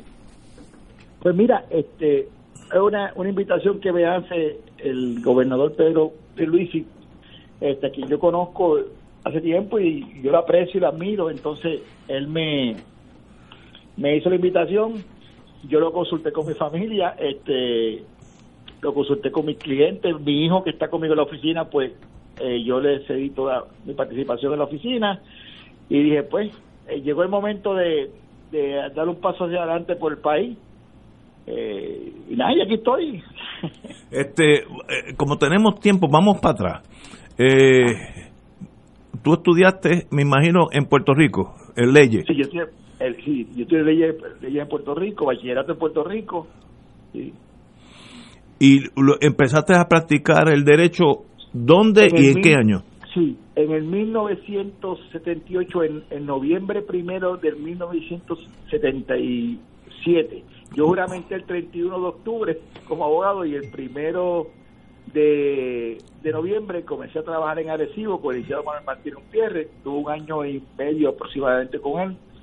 Luego me fui para una oficina, un, bufete de, se llama Santiago Fabri Manuel y luego abrí mi oficina privada hasta el día de hoy.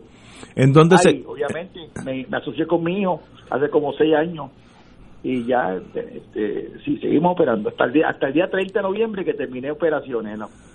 ah, ya, ya no estás aún cuando, cuando todavía tienes un mes, eh, técnicamente, ¿no? Mira, lo que, lo que pasa es que una vez tú te, te anuncian el nombramiento, eso ya es, tiene que estar en reuniones, debe para arriba, para abajo, Ah, este, leyendo, este, reuniones para conocer la agencia en particular, o sea, todo es fácil.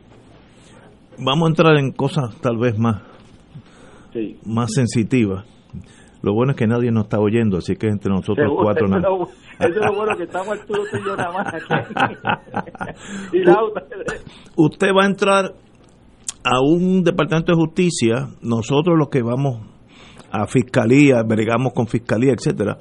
Hacía años, yo llevo 45, 46 años haciendo lo mismo y Arturo menos años, pero más o menos tropezamos en los tribunales, en el aspecto más bien criminal. Eh, usted tiene un departamento que en este momento está en crisis, desmoralizado. Existe el Departamento de Ah, Justicia. ok, fíjate, fíjate si la crisis es tal que la- Lalo me dice si existe. Usted va a coger un barco, no, es- puede que exista, pero sin justicia. Ese es el cuestionamiento. El Departamento de la Injusticia.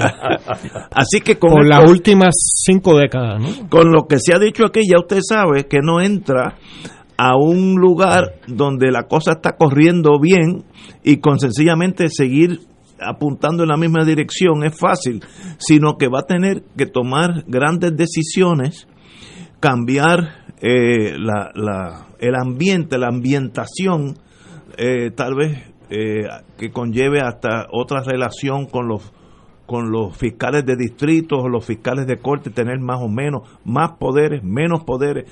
Va a ser- se necesita mucho trabajo en ese departamento y para mí en el plano personal, qué bueno que está su señoría allí, porque yo sé la integridad suya, pero ese cometido no va a ser fácil. ¿Qué, qué usted responde a eso? Bueno, mira, yo este cuando recibí la encomienda del gobernador, él, sin, sin yo preguntarle, pero yo, yo lo hubiese preguntado si no me lo hubiese dicho, él me dio completa libertad eh, de criterio para yo seleccionar a mis funcionarios y funcionarias. Este, dicho eso, yo estuve practicando lo criminal este, cerca de 12 años, o sea que yo, aunque no sea un criminalista en estos días, pero en un momento dado yo vi casos criminales, este, desde 5201 en aquella época eran, eran, evidentemente hasta asesinatos y casos por jurados yo los vi. o sea que yo conozco cómo, eh, eh, cómo también se comporta el aspecto criminal. Una queja que, y, y lo más importante que es las amistades que yo tengo que practican el, el derecho criminal, y una queja que yo he visto es la falta de independencia de criterio de los fiscales de distrito y los fiscales de sala. Correcto. eso es lo que hace que paraliza el sistema. Totalmente correcto. Entonces, se desmoraliza a la fiscal o el fiscal. Y en la medida que ese fiscal no tiene la autoridad para tomar decisiones, está a merced de todo el mundo. Entonces, ¿qué pasa? Yo quiero un fiscal que cuando se pare en sala tenga esa libertad de criterio de acusar, pero también de archivar cuando haya que archivar. Claro. Y entonces, eso poco a poco se va generando, ese respeto se va ganando. Número uno, la estima de ese fiscal va a subir. La visión de los jueces sobre ese fiscal va, eh, va a mejorar. Y con el tiempo, eh, la, la misma ciudadanía va a ver a ese fiscal o a esa fiscal de una forma distinta. Por ejemplo, hay casos que para tú pedir una eh, darle inmunidad a una persona, tienes que enviarlo para San Juan y tarda 15 días, 20 días. Pues mira, no, yo creo que aun cuando se mantenga ese requisito, tú tienes que exigirle a la, a la oficina de, la, de los ejemplos fiscales que un, en un máximo de 24, 48 horas tenga esa respuesta fiscal, porque hay veces que si tú esperas dos semanas, posiblemente ese testigo se te va para Estados Unidos. Entonces, por ese lado, tú, hay que entonces hay que darle curso de mejoramiento, hay que ponerlos a la altura de, los abogados, porque imagínate, hay fiscales que salen a las 5 de la tarde de ver un juicio o de atender una sala. Y cuando llega a su oficina tiene 20 o 30 gelas 95, Para posiblemente cuatro mociones de supresión de evidencia. Pues, hay que crear por lo menos un centro en San Juan que le deba a, a estos fiscales para que ellos puedan eh, sacar trabajo y oponerse a esas mociones eh, cuando, cuando así proceda.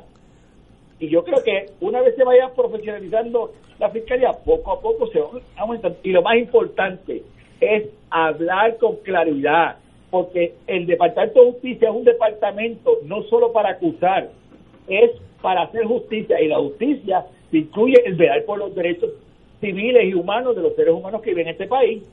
Y entonces cuando tú ves que un fiscal o una fiscal tiene autoridad, no solamente para enjuiciar al que cometió el delito, sino para eh, archivarle o sobreseer un caso de aquel que es inocente, la gente empieza a confiar más todavía.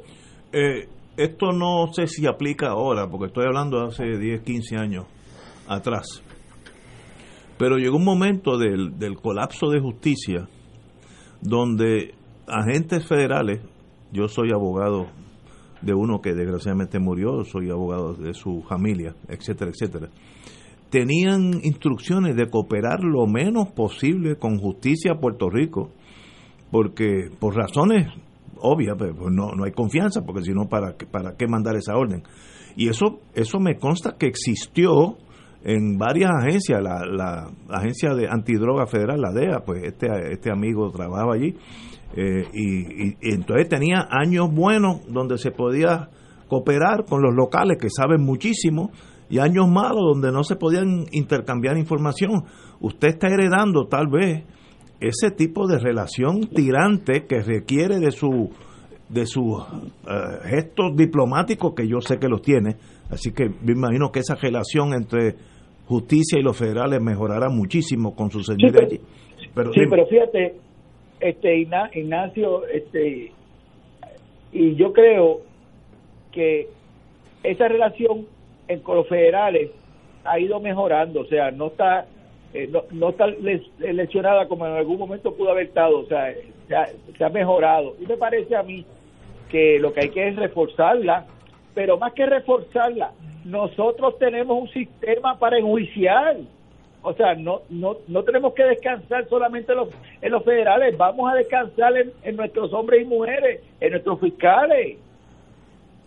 Eso, es interesante. Excelente, excelente idea, lo felicito. No, yo creo que Domingo, te pregunto, de acuerdo a tu, a tu contestación, eh, entiendo y, es verdad y te pregunto si estarías en la posición de una vez tú tengas el análisis completo de la esfera de acción del departamento, sus capacidades, sus recursos y la relación o la colaboración que se haya establecido con, eh, con los federales en Puerto Rico, eh, si estás en posición de reclamar el espacio y la ejecutoria de lo que le corresponde al país, más allá de la disposición colaborativa de los federales. Es decir, si hay un campo que se puede ocupar por el Departamento de Justicia y ejecutarse, eh, que así se haga, independientemente de que haya jurisdicción federal o no, excepto que haya una colaboración expresa porque sí tienen el campo ocupado y hay una jurisdicción federal en el asunto.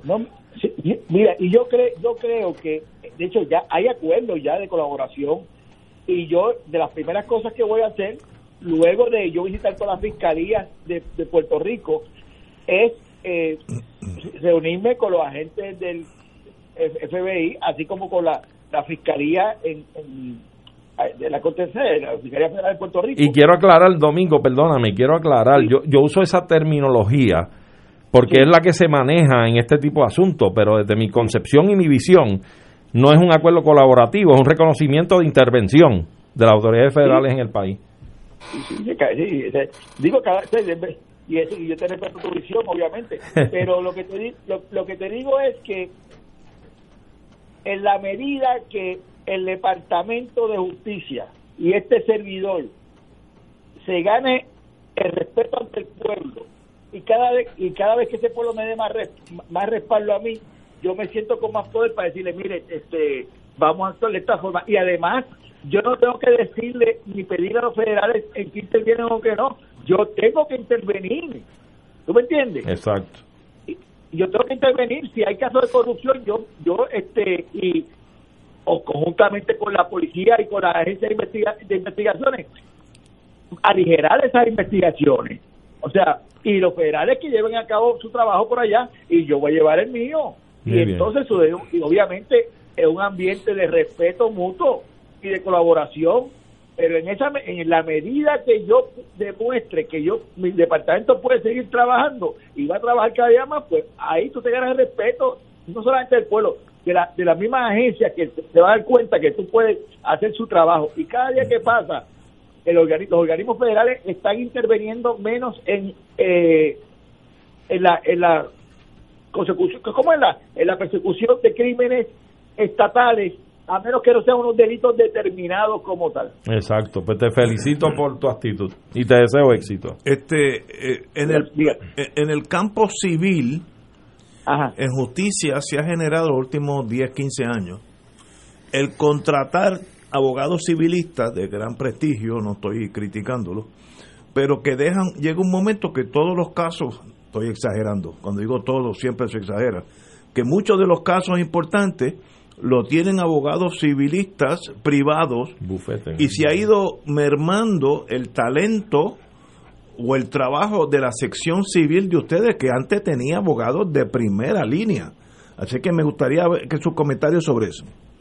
Bueno, ahora mismo hay una eh, o sea, hay una limitación de abogados.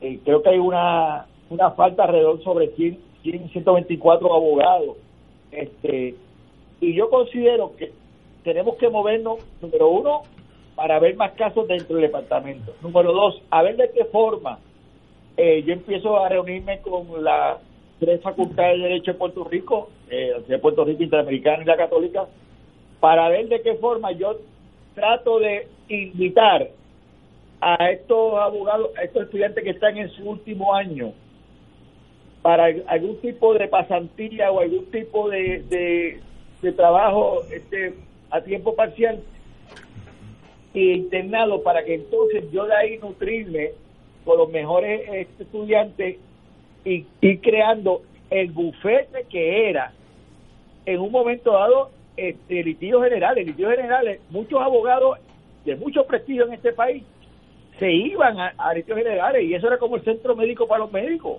Exacto. Eso es Entonces cierto. ahí tú los preparabas. ¿Qué pasa? En el transcurso, pues yo te yo no puedo decirte que no vamos a contratar bufete afuera. Hay casos que tendremos que contratar bufete Seguro, externo. seguro. Obvio. Pero tenemos que ir caminando a la par para ver cómo atraemos a ese a esa gente que se nos fue, a esos estudiantes que en un momento dado eran locos por ir a trabajar en litigios generales, que cobraban, se iban a litigios generales a cobrar mucho menos que en bufetes grandes para aprender. Pues eso es lo que yo quiero lograr. va a tener las manos las manos llenas, pero sé, tenemos mucha esperanza en su señoría, como cuando me enteré del nombramiento, yo dije ya era tiempo que llegara alguien de, eh, de ese prestigio y de esa reconocida aptitud de, en el plano personal, que el secretario también tiene que ser diplomático muchas veces, conciliatorio con otras agencias, etcétera, etcétera. Usted va por ese sendero hace muchos años, así que espero, eh, el triunfo es casi inevitable. Lalo.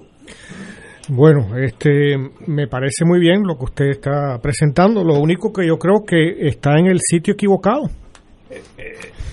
Porque la probabilidad de que esas buenas intenciones se materialicen eh, en un departamento de justicia que ha sido básicamente inhabilitado por los movimientos políticos que han gobernado Puerto Rico, incluyendo el partido eh, que ahora, que gobernó estos últimos cuatro años y que gobernará los próximos.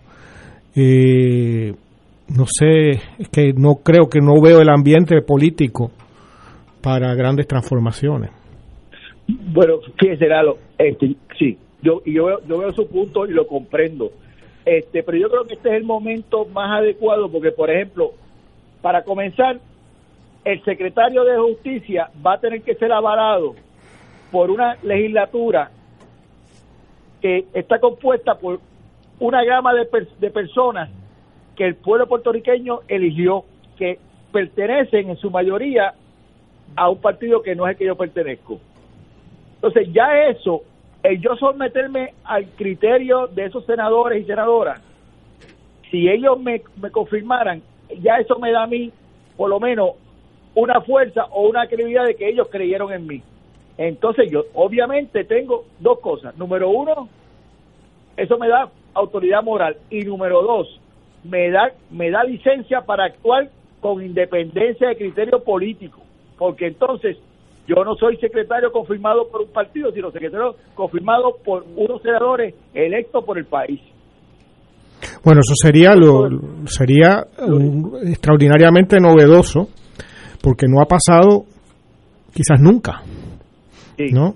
Este y es lo que se de- debería lo que deberíamos aspirar. Lo que yo me pregunto, Emanuel, es hasta qué punto le van a permitir eh, tener esa actitud porque yo no sé si el Partido Nuevo Progresista se ha dado cuenta que ganó con el 32% del voto, es decir, que de los que votaron el 3 de noviembre, el 68% no votó por ellos, que es una super mayoría. Bueno, Y, eh, y la tendencia que se ve hasta el presente eh, es de por el, el gobernador electo Pierluisi es de gobernar dentro estrictamente de lo, del ámbito del partido. ¿no? Hasta ahora que yo sepa no ha habido un nombramiento que no sea de alguien de perteneciente al partido, el nuevo progresista. Eh, Bueno, yo le, yo- yo le puedo mencionar, por ejemplo, este el caso de Manolo Sidre, que no necesariamente está dentro del Partido No Progresista, bueno, pero, es, eso, es prácticamente Claro. lo mismo políticamente. Sí, seguro. Pero yo le, lo que yo le puedo decir es lo siguiente, va analizando la, conformación del gobierno puertorriqueño, o donde hay un ejecutivo, un legislativo, un poder judicial, pues probablemente pa- para yo fui nombrado por un yo fui nombrado por un gobernador que obtuvo el 32% de los votos, como usted muy bien dice. Pero voy a ser confirmado por digo de ser confirmado, obviamente, o yo voy a tratar de ser confirmado por una legislatura que recoge el 32 el 31, el 14, el 13 y el 10. Y No, eso, es- a mí me daría una fortaleza para y una y me obligaría a actuar conforme a lo que debe ser lo utópico, lo, que- lo que es, es ese ideal. Sí, no, eh, eh, es sumamente loable su actitud. La pregunta es si eso va a ser posible. Y ahí es donde vienen las dudas. Eh, porque hay una larga tradición en el bipartidismo, no solo en su partido, sino también el Partido Popular, de eh, acaparar los puestos eh, y, representar a los intereses de un de ese sector político. Un ejemplo notorio relacionado a la justicia es el, es el Tribunal Supremo de Puerto Rico de la actualidad, ¿no? Que funciona eh, aparentemente casi como un comité supremo de un partido político. Este, entonces, ¿hasta qué punto las buenas intenciones, y no las estoy cuestionando, me parece, yo lo he escuchado a lo largo de los años en muchas ocasiones, y siempre me ha dado una impresión muy positiva, pero ¿hasta qué punto eso es posible en el terreno en el que usted va a arar? Porque ese terreno está lleno de piedras, de cascajos, de, de- de- Culebras venenosas. de culebras venenosas, etcétera. Eh, o sea, y, y si lo van a dejar, ¿no? Porque los intereses, la corrupción en Puerto Rico ya es sistémica. No es que hay unas- unos señores que, que- que tuvieron una eh, infancia difícil y se hicieron corruptos, no, es parte del sistema, ¿no? Lo estamos viendo ahora mismo en la Comisión Estatal de Elecciones, ¿no? Este, con el asunto de los papeletas, eso es parte de un sistema, un sistema que es un partido político, que es también ya todo un sector, eh, las relaciones con sectores económicos, etcétera. De ahí la importancia de un secretario de justicia y de ahí que en los pasados eh, muchos años ya, ¿no? Esa, esa ha sido una institución debilísima en Puerto Rico, que se ha debilitado a propósito para poder actuar libremente. Y yo, yo creo que, fíjate, el panorama el panorama que, que, que presenta de incertidumbre, Lalo, que, que está basado en precisamente la historia Sí. reciente de ese departamento y del Y no tan reciente tampoco. y no tan reciente, también histórica. Pero también tenemos frente a nosotros, ante ese panorama, un candidato, y lo digo por conocimiento y convicción propia, que es una persona que si de algo se ha distinguido durante su trayectoria que yo le conozco de varios años, ha sido por su integridad y su independencia de criterio. Y si eso es así, estamos entonces con un Quijote y un Robin Hood que va a entrar en ese terreno que ustedes han descrito y al cual yo prefiero apostar, porque creo que un hombre con principios, y tengo ejemplos que no son de este lado ideológico, sino al contrario, en nuestra Antilla Mayor, hombre con principio prevalece ante todas las adversidades posibles, pero prevalece. Así es que yo le deseo el mejor de los No, éxitos. es muy encomiable la actitud Y, de Manuel. y- y yo creo que quiero que sepa que cuenta con nosotros absolutamente los que estamos de acuerdo con la honestidad, con el servicio público de verdad y que estamos de acuerdo con la justicia. Le deseamos Mira, mucho y- éxito. Sí, Y yo le digo a ustedes, y especialmente a Lalo y a, y a- a todos ustedes, Arturo y Ignacio, que yo he caminado obviamente por un camino a través de mi vida, hayan tantas víboras como me he encontrado tantas serpientes, pero yo he caminado por ese camino. Y yo lo que sí le puedo decir es que yo no estoy, o sea, yo no pierdo de vista que ni, ni estoy ajeno a que en algún momento alguna víbora, como la que, eh, hablando Oh. en términos de este de, de metáfora, yo me pueda picar, permitir es que me muerda, ni que muerda el pueblo puertorriqueño. Yo, el día que yo tenga que someterme a presiones, prefiero renunciar antes de yo someterme a presiones. Excelente. Nuestro aplauso. Eh, eh, señor secretario. Sea valiente es lo que tiene que eh, ser. mire, Sí, seguro mire, que sí. usted tiene un Seguro rol sí. también como el abogado principal del Estado Sí. De atemperar las pasiones políticas que van a estar alrededor suyo. Por ejemplo, estoy hablando de un caso específico. Ahora mismo el juez El Pi emitió una orden deteniendo los bloqueos policíacos, eh, como se habían instruido hace una semana, eh, hasta que existan protocolos constitucionales, parámetros constitucionales. Estoy leyendo.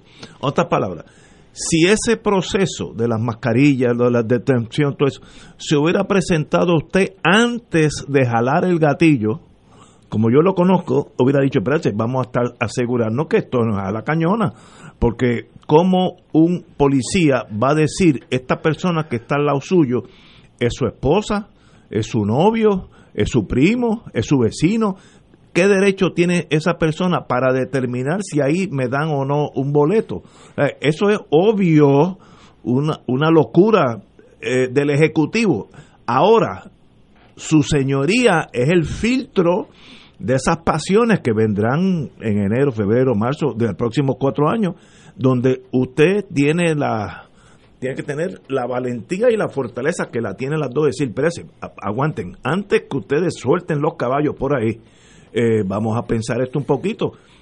Y eso es lo que hace un secretario de justicia que deja una huella, que estoy seguro que usted la dejará. Pero miren lo que está pasando ahora mismo. El juez federal tiene que decir, aguántense eso porque todo eso es una locura de ustedes. Y, sabes qué, Ignacio, a base de eso que tú señalas, la gran ventaja que tenemos ahora, y no porque esté aquí con nosotros en el aire, frente a la figura de Domingo Manuel, y es que Domingo Manuel viene de la calle. Él sabe lo que es pelear en los tribunales, la pelea de los tribunales, exigir los derechos, etcétera, y eso es una gran ventaja frente a un nombramiento que viniese de la academia, de una oficina encumbrada en Atorrey, este, sin pisar una corte porque eres jefe de o eres asociado allí grande, eh, pues mira, eso da una gran ventaja y nos da una gran esperanza. Domingo, de más está decir que las puertas de fuego cruzado están abiertas a su señoría, eh, vas a tener años y días y meses difíciles, pero estoy totalmente seguro que su señoría triunfará y el triunfo de usted es el triunfo de Puerto Rico entero. Así que adelante. Gracias, gracias, muchas gracias Éxito, Domingo. A sus órdenes. tenemos que ir a una pausa. Qué bueno hablar con gente de primera línea. Oye, este. Eh, que no siempre se da y estamos huérfanos hace tiempo. Muchacho, eso es como el cometa Halley, de vez en cuando sale. Vamos a una pausa. Fuego Cruzado está contigo en todo Puerto Rico. Beneficiario de Medicare, con Triple S Advantage, tu tarjeta de plan médico también te servirá para pagar tu compra, con hasta 1.500 dólares al año. Oriéntate y únete hoy llamando al 1844-777-0120, lunes a domingo, 8 a.m. a 8 p.m. 375 dólares cada tres meses. Aplicar restricciones. Triple S Advantage es una organización de cuidado coordinado y de proveedores preferidos con un contrato con Medicare. La afiliación a Triple S Advantage depende de la renovación del contrato. El COVID-19 se transmite fácilmente entre personas, por lo que el rastreo de contactos ayuda a detener su propagación. El municipio de Carolina implementó el Sistema Municipal de Investigación de Casos y Rastreo de Contactos. Al conocer los contagiados, podemos alertar de forma confidencial y sin divulgar la identidad del paciente. Llama a la línea confidencial de ayuda al ciudadano positivo de Carolina al 787-701-0995. Porque te queremos saludable. Edúcate, protégete y evita el contagio. Autorizado por la Oficina del Contralor Electoral. Dale una vuelta al mundo los viernes a las 2 de la tarde y repasa las noticias y acontecimientos más relevantes, los sucesos que trascienden límites territoriales y sus protagonistas son objeto de discusión y análisis de nuestro panel. Para ampliar la perspectiva noticiosa de nuestra audiencia, emprende una vuelta al mundo cada viernes comenzando a las 2 de la tarde por...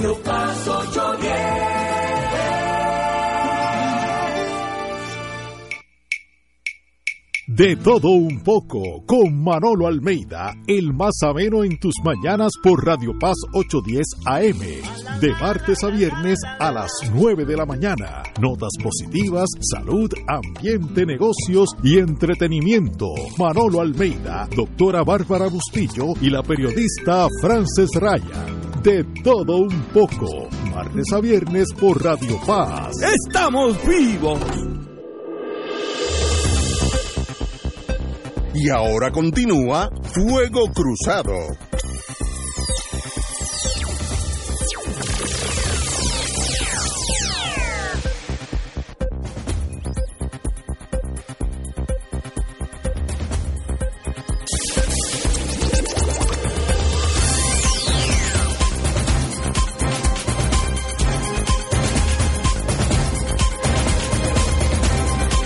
Regresamos, amigos y amigas, Fuego Cruzado. Dejamos el tema, antes que todo, agradezco al señor secretario de Justicia, Domingo Manueli. Eh, tiene arduas tareas por hacer. Eh, lo mejor, como me dijo un amigo mío que lo conoce muy bien, lo mejor es que él no necesita ese trabajo. Esto es un sacrificio que él está haciendo monetariamente y emocionalmente. Y familiarmente. Así que meta caña, como dicen en el Navy, when in command, command. El problema es que va a cazar mariposas dentro de una jaula de leones. Sí, no, tiene que. Yo, yo le proporciono el AK-47 para que meta caña, porque allá hay mucha. Bueno, y eh, por, la, por la, la política, leyes absurdas como esta. No, este, actos absurdos como esta tesis de la señora gobernadora de detener las personas en las calles para ver si hay más de una, tiene que tener mascarilla, a menos que salga el, el cónyuge, algunas cosas de locura. Eh, pero bueno, ya el juez federal impuso una moratoria, no existen esas de- de- detenciones. Yo no tengo problema que la policía me pare cada bloque si desean, porque yo no estoy ayudando a la... Estoy diciendo el procedimiento jurídico de cómo hacerlo, por qué hacerlo. Pues eso tiene que pasar por las manos Aparte del de un caos que creó, Un de- caos, de- sí, de sí, sí, tapones de tres horas. es que también todo más. Y este, ahora me alejo a mi mundo privado. El gobernador de Puerto Rico no puede tener mentalidad de fiscal acusatorio. Son dos cosas diferentes. Tú no puedes tener una jirafa que quiera hacer el trabajo de un león. Son diferentes cosas. Cuando la gobernadora fue fiscal de distrito, hizo un trabajo muy bueno. Yo manejé varios casos en Bayamón, no tengo queja alguna. Pero ese rol y el rol de gobernación son dos cosas aparte. Yo puedo ser un buen buzo y un mal piloto de avión. Pues son dos, dos tesis diferentes. En el caso de ella es mal buzo y mal piloto. no, no, no, no, no comparto eso, pero, pero estoy diciendo que eh, confíen en el, secretario de el secretario de justicia tiene que ser, me viene a la mente, obviamente, Héctor Rachel, que diga gobernador, pare, pare, pare, esto está mal. Ah, pues te tienes que ir, pues me voy, y se fue él. Pues muy bien, para eso es que tal, pero no tener un yes man o yes woman en la Secretaría de Justicia, donde básicamente esa es una agencia sin rol alguno. Y eso es autoinfligido, eso no es culpa de- del yankee, eso aquí de generación del Sí, sistema nuestro. Justicia últimamente, no, todo el mundo es inocente. todo el mundo, o sea que yo creo que no, no nadie. Bueno, bueno, la presunción para empezar es que nadie es culpable de nada. Tienen que, que, que Bueno, probarle la con, culpabilidad. con, con- con una recomendación de alguien que tenga carnet de azul, ya. Ah, sí, claro. ya, El problema- el problema eh, es- es impune. Te dan un diploma de, de Sí, buena claro. conducta. Sí. Eh, A mí me dijo un amigo mío, político, de no voy a decir el partido, me dijo, nosotros en justicia, él era abogado en justicia, podemos, podemos llegar hasta cierto nivel social. De ahí para arriba viene la llamada a la gobernación, esta persona aportó 100 mil pesos para la campaña eh, y es intocable. El partido es el azul. Y entonces dijo, de de, ahí, amigo. de ahí en adelante tienen que ser los federales que no que no tienen esa limitación. Y los rojos. Eso me lo dijo un fiscal, Y hace 10, 15 años, pero me dijo, nosotros llegamos hasta de ahí para arriba viene la llamada Fortaleza y Imagínate. Fortaleza me, o, me, o me asignan a otra tarea y me Pues, quitan el caso. eso es la definición, ¿cuál es? El Departamento de la Injusticia. Sí, bueno, pero siempre Su, su labor es beneficiar a los amigos de eh, del partido. Y eso hay que cambiarlo, aunque sea con sangre, y las cosas pues se hacen, a veces se hacen este a la buena y a veces hay que hacerla a la mala. Mira, yo dejé una pregunta en remojo para domingo hasta que no tome posesión del cargo. Porque yo supongo e imagino que la litigación en, el, en la división de litigios generales ha mermado mucho. Sí, sí. Porque acuérdate de la legislación Sí. que bajó bajo la gobernación de Alejandro García Padilla, donde se dio, se legisló un tipo de moratoria al cobro de sentencias dictadas contra el Estado, precisamente por la insolvencia fiscal que tiene. Es decir, el Estado recibe una sentencia en su contra y tiene una moratoria de tres años para pagar. O sea, tú no le puedes cobrar en tres años esa sentencia. Por la, por la, por la cuestión fiscal. Eh. Antes de la Junta. Antes de la Junta. Sí, sí, sí. Y entonces, sí, acuérdate, fue bajo Alejandro, y todavía la Junta no estaba nombrada.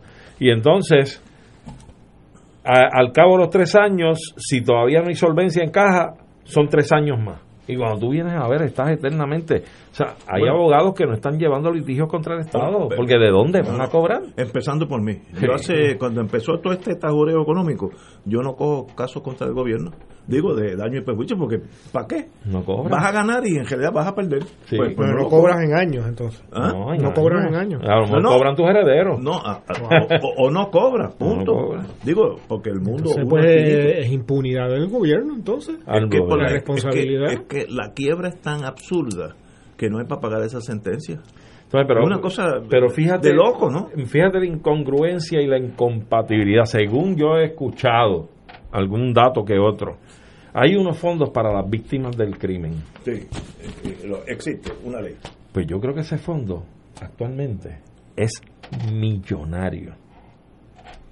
Y no sabemos para qué se utiliza o para qué no se está utilizando conforme a la legislación que lo crea. Y está ese fondo ahí, son millones de dólares, a menos que con el descalabro fiscal del país hayan le hayan metido la mano como a los fondos de retiro. Para ¿Entiendes? para comprar que no me extrañaría. Para comprar un helicóptero. no se fue regalado y no servía. ni Fuselaje, el cascarón del fuselaje. Eso, eso de la desaparición del helicóptero ya apareció, pero es, es tan, tan descriptivo del caos. Si fuera una máquina de cortar eh, eh, Grama. gra- grama, está bien que se pierda, ¿no? Un helicóptero es una cosa, primero, que cuesta cerca de un millón de dólares, así que no estamos hablando de un cajito Volkswagen. Eh, y segundo, que es grande, desplaza mucho espacio. Eso es como un dinosaurio. ¿Dónde lo ¿Sabes el ¿dónde meto un dinosaurio? Tú sabes el cuento que es una historia real de cuando hacían el pacto de Varsovia, hacían este Maniobra. maniobra. Pues había este eh, este estos em, soldados rusos que estaban manejando por Alemania, ¿no? Un, un tanque. Y la cuestión es que ese tanque no regresa a la base, ni tampoco los soldados. Y los empiezan a buscar y de pronto encuentran en una granja de un alemán o algo así, de- debajo de un cobertizo, el tanque. Y el tipo dice, no, yo se lo compré a los soldados para arar la tierra, qué sé yo, para mover tierra, qué sé yo, y se lo había vendido por una caja de vodka, ¿no? Oye, de era bueno, buen precio. Pues no sé la suerte ya lo de los soldados soviéticos después, en donde ese capítulo final no... Pero, pero ese capítulo del helicóptero demuestra, eh, digo, en toda base militar hay lo que se llama un property officer, un oficial cuyo rol es el, el, el reloj que está aquí en la pared, por detrás tiene un numerito y él tiene una lista donde está ese numerito y dónde está ese reloj. Está hablando de cosas insignificantes, las cosas grandes ni te ocupes. En el municipio de San Juan no había eso y se pierde un helicóptero. Pero en la Guardia Nacional se perdió una, un generador eléctrico. Ah, bueno. eso Después fue- María, ¿no te acuerdas? Pero ese tenía una misión. Ah. de paso, aquí dice eso. llegó a una mansión. Eso está saliendo ahora. eh, que han multado. O recomiendan multa, ¿no? eh, han multado al Guardia Nacional que le prestó un generador a una amiga de él. Y lo que me sorprende es la multa de 20 mil dólares. Ética, yo creo que eso es un- una locura, 20 mil dólares, una fortuna de dinero. Yo no sé si una sanción o expulsarlo de la guardia sería hasta mejor. Bueno, pero y si lo acusan yo criminalmente, ¿cuánto le costaría la defensa? ¿Qué tú, qué tú opinas? No, ni- tal vez no tenga dinero para eso. Ah, eso. Este, Entonces que le pague el Estado. no, pero, pero de verdad que son cosas incómodas. No, obviamente él cometió un delito, un delito, una falta, eso no hay duda. Pero, Pero yo creo que con el pago meramente de una multa se gratifica la impunidad otra vez. ¿Sabes? Un hijo de vecino, cualquiera, lo votan como saco, Claro. como saco roto, está votado de allí con deméritos y todo. Y aquí no pasa nada. Que ponga 20 mil pesos en, en la cuenta. Tú sabes, yo creo que aquí tenemos que empezar a ajustar las cosas y verlas como son. Ética falla cuando viene con esta nimiedad de una multa cuando es un, una persona que es un oficial de ese cuerpo castrense, que seguramente tiene un salario grande, aparte de donde se desempeñe en su vida civil, probablemente si tiene los recursos y 20 mil dólares no sean gran cosa. Es decir, entonces el ejemplo se quedó ahí. Te quedaste devengando lo que generes en ese cuerpo y nada más pasó. Yo creo que no, yo creo que esto está muy mal. No puede salvarse con una mera multa. No creo que pues esté mira, Yo, yo creo que una sanción administrativa, bajarle rango, lo que no sé. algo más. pero la multa, 20 mil dólares, es una falta. Para eso que lo voten de la Guardia Nacional, yo creo que eso es peor castigo. Primero que, no sabemos cuánto tiene en la caja, en, la chequera ese señor. No, pero. A lo mejor eso no le duele tanto y no, tú no, estás aquí Mira, 20 mil dólares le deben hasta los Fonalleda le duele. Señores, tenemos que ir a una pausa y regresamos con Fuego Cruzado. Esto es Fuego Cruzado por Radio Paz 810 AM. Beneficiario de Medicare, con Triple S Advantage, tu tarjeta de plan médico también te servirá para pagar tu compra, con hasta 1.500 dólares al año. Oriéntate y únete hoy llamando al 1844-777-0120, lunes a domingo, 8 a.m. a 8 p.m. 375 dólares cada tres meses. Aplican restricciones. Triple S Advantage es una organización de cuidado coordinado y de proveedores preferidos con un contrato con Medicare. La afiliación a Triple S Advantage depende de la renovación del contrato. Fuego Cruzado está contigo en todo Puerto Rico.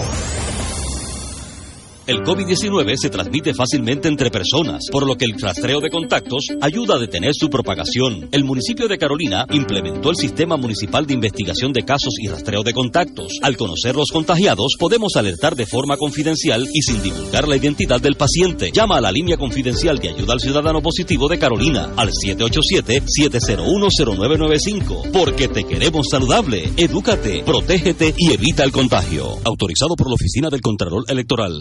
Triple S presenta Navidad que vuelve, un regalo navideño para alegrar los corazones de nuestro pueblo. Disfruta de las voces de Yossi La Torre, José Vega, Tony Mapellé, Nano Cabrera, Lourdes Toledo y el cantante de música urbana Insurgente. Participación especial del payaso Remy. Dirección musical Tato Santiago.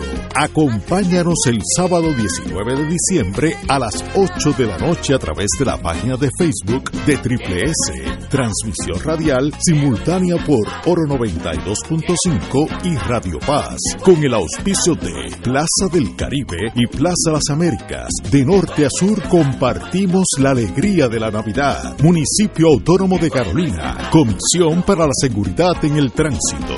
Navidad que vuelve, un programa especial para una Navidad diferente.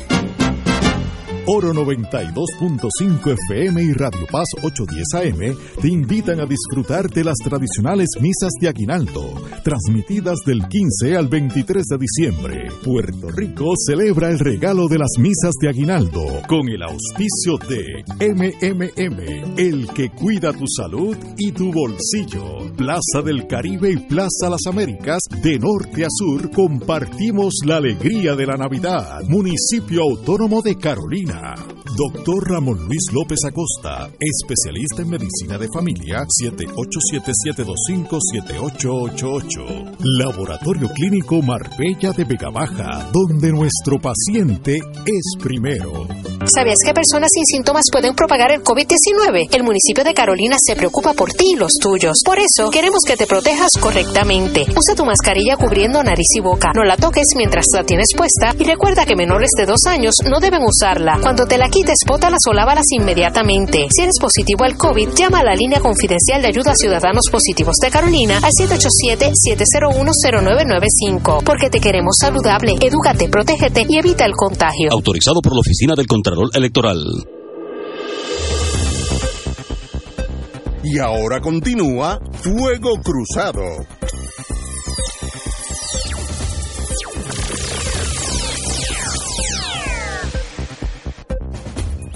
Regresamos, amigos y amigas.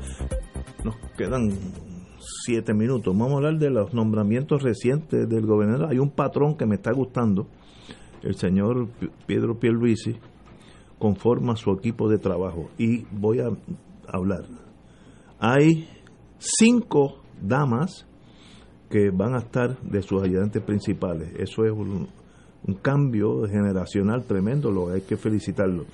Eh, Noelia García, secretaria de la gobernación, ese es el puesto duro donde hay que manejar todos los traumas diarios de correr un gobierno como cualquier gobierno eh, aquí en Suiza. Así que ese es el puesto clave, el que maneja todos los chismes, las pasiones, los, los comentarios fuera de orden, las metidas de pata de algunos alcaldes, etcétera, etcétera. Esa señora va a tener mucho, mucho trabajo. La señora antes eh, eh, había estado eh, actual directora de la Autoridad de Distrito del Centro de Convenciones, abogada, of course. Rosmarie Vizcarrondo, Oficina de Asuntos Públicos y Programáticos. Este, esta fue la jefa de personal de la Junta de Supervisión Fiscal. Bueno, sabe por lo menos cómo, dónde están los muchachos y muchachas de la Junta. La abogada Ileana Borges, designada Oficina de Nombramientos Judiciales, muy importante, y Ejecutivo. Eh, y, dijo el, el, gobernador entrante sobre ella, Ileana Borges, será mi conciencia siempre. Excelente. Carmen Salgado Rodríguez, Departamento de Asuntos Consumidor actual secretaria, va a ser la administradora de la fortaleza. También eso es un trabajo incansable, eh, incesante. Para cargo de asesor legal del abogado del señor Pielvisi, Isaías Sánchez Báez, procurador general de Departamento de Justicia, un puesto altísimo. Perdón. Y Sheila Angleró Mojica, eh, en 17 años en comunicaciones, será la secretaria de prensa de la Fortaleza. Así que eh, del equipo de los seis que he mencionado, cinco son mujeres, eh, le deseamos lo mejor. Ya era tiempo que empiecen a ocupar campos importantes porque nosotros no hemos hecho un buen trabajo en los últimos dos mil años. Así que espero que, el ser femenino eh, nos opaque totalmente con un gobierno de excelencia. Pero, como todo en la vida, Habrá buenos, habrá excelentes, habrá mediocres y habrá otros que, que tendrán que irse porque no dan el grado. No estoy diciendo una fortaleza porque esto es una élite, pero en cualquier corporación que tenga tantos empleados de confianza como el gobierno de Puerto Rico, si fuera una corporación, no todo el mundo va a ser de excelencia, es imposible físicamente, pero para eso está el secretario de la gobernación, en este caso la secretaria de la gobernación, que es la que va a decir cómo van las cosas corriendo. Lalo, ¿cómo tú lo ves? Bueno, yo ahí no tengo mucho criterio porque no conozco a, ni, las personas ni su trayectoria. Este, así que la verdad que no podría decir. Espero que sean eh, buenos cargos y buenas personas capacitadas y, y les deseo lo mejor. Mira, yo creo que hasta ahora te voy a decir lo que he observado.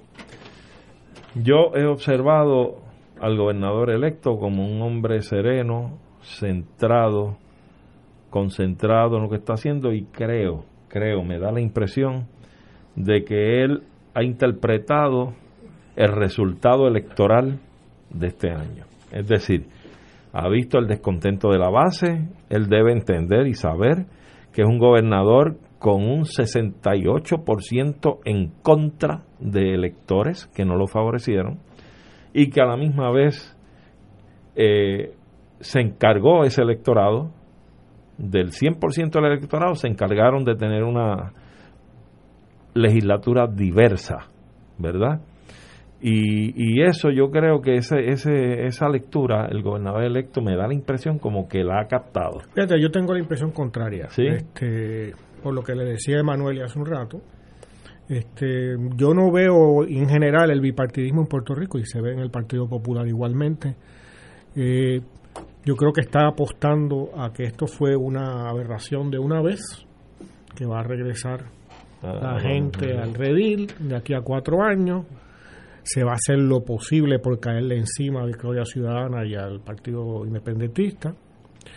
Y se va a tratar de todo lo posible porque no, no haya ambiente de alianza entre esas fuerzas. Y, y el intento nuevamente de, de, de concentrar el poder en los de siempre. Eh, yo no veo en Pierluisi esa apertura. Por yo- menos hasta fíjate, ahora. yo- Fíjate que los, los nombramientos, y Emanuel iba en esa línea, tienen que ver con acallar, ¿sabes? porque lo que venimos es de, de tal basura, de tal gente tan incapaz, incapaz y, Sí, totalmente. y esto de los almacenes y todas las barbaridades que vimos, de, de dar, crear opinión pública. Y, y en ese sentido, eh, puede ya estarnos mostrando un estilo de gobierno que, que sería idéntico al de Ricardo Rosselló.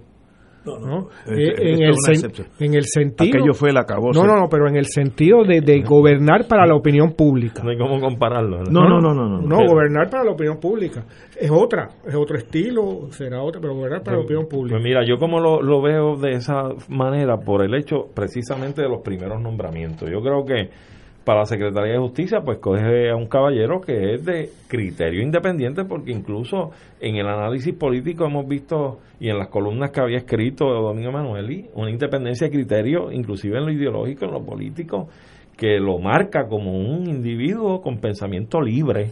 No, vamos a ver Y en ese cuánto- sentido, y, y cuánto entonces, puede moverse. exacto, y en cuanto a lo que el mismo candidato nominado plantea, que dice que el gobernador al acercarse le, le indica que va a tener total independencia de criterio, pues eso me da la impresión a mí que dice, espérate, una bandera de que este señor como que ha visto algo en el resultado electoral. El nombramiento de la presidenta de la Asociación de Maestros es Sí. otro que yo digo, ¿cómo es posible un nombramiento de estos, no? Que eran Este, y yo digo, pues mira, como que ha visto el mapa, ha visto el resultado y probablemente a lo mejor me equivoco. Pero esa es la impresión No, que en primera instancia me da. está por verse. Sí, está por verse. No, pero obviamente el camino al andar se ve cuando se camina. Eh, Eso lo veremos. Ahora, el, la persona de Pierluisi, que va a ser el gobernador por cuatro años, los primeros pasos han sido muy acertados. Eh, como tú comparaste esto con, con Rosselló Hijo, pues es, es imposible. Estás comparando No, yo me refiero- una hiena con, No, no. con- con un león. Son, son dos cosas diferentes. Me refiero a la actitud. O sea, es igual que yo, mi percepción es que Pierluisi está haciendo, adoptando una estrategia idéntica, de manera que se va a manifestar amor de manera muy diferente. Pero es gobernar para la opinión pública, gobernar para, de acuerdo al control de la opinión pública. Evidentemente había que hacer algo ahora, no puedes nombrar a los mismos de siempre, sobre todo Oh. por lo, el resultado electoral. Pero está nombrando gente de la casa. Bueno, sí, exclusivamente. no, y van a ser leal a él, obvio. No, es, pero es que es la política 101. Sí. Pero, pero el nombramiento de Sailhammer, eh, todo el mundo que lo ha conocido, él ha estado aquí dos o tres veces en Fuego Cruzado, un caballero de primera clase. Bueno, que no duró el ambiente de la legislatura. Ah, No, Larry. Larry Sailhammer, Ah, eh, la señora esta de la Asociación de Maestros, que me sorprendió porque usualmente chocan con el gobierno. Una- pero muy bien. Y todas estas damas, no, no conozco ninguna de ellas. Bueno, que empiece con otro equipo que trata de hacer otra cosa. Ah, que va a haber problemas, que va a haber frustraciones, va a haber triunfos, sí, y va a haber derrotas, porque esa es la vida, ¿no? Vas a ver en unos meses que la luna de miel Bueno, va a como ser todo. bien cortita. Ahora, sí, no, no. Porque la que- lógica del partido único es la que impera.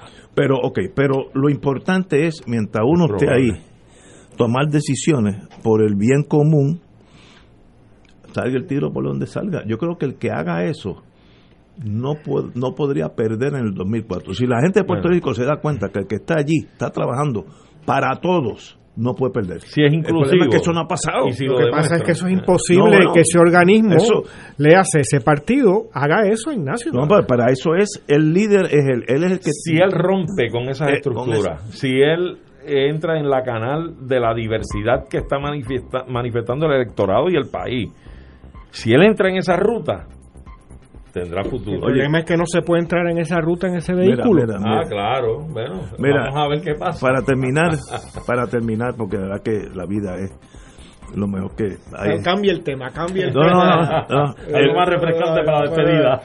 La policía acepta detener los bloqueos por orden del Tribunal Federal. Claro. Como, si tuviera que aceptar. No, mira, eh, pero quiero señalarte, ¿cómo creo, que acepta? creo que el monitor federal ya había hecho un Sí, señalamiento sí, crítico sí, sí, sobre sí. este asunto. Pero no es que tenga que aceptar, donde manda capitán no, No, manda no, marinero, señores. Oye, pero como es, Bueno, estamos hablando de hacer un gobierno, no es fácil. Estos son los que juegan para ti. Eh, todavía no ha habido nombramientos en el Departamento de Seguridad ni nada, ¿verdad? Este, sí, no, hay unos rumores, pero no, no lo han nombrado formal.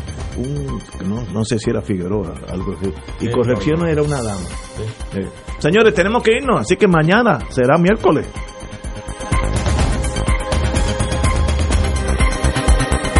Esta emisora y sus anunciantes no se solidarizan necesariamente con las expresiones vertidas en el programa que acaban de escuchar.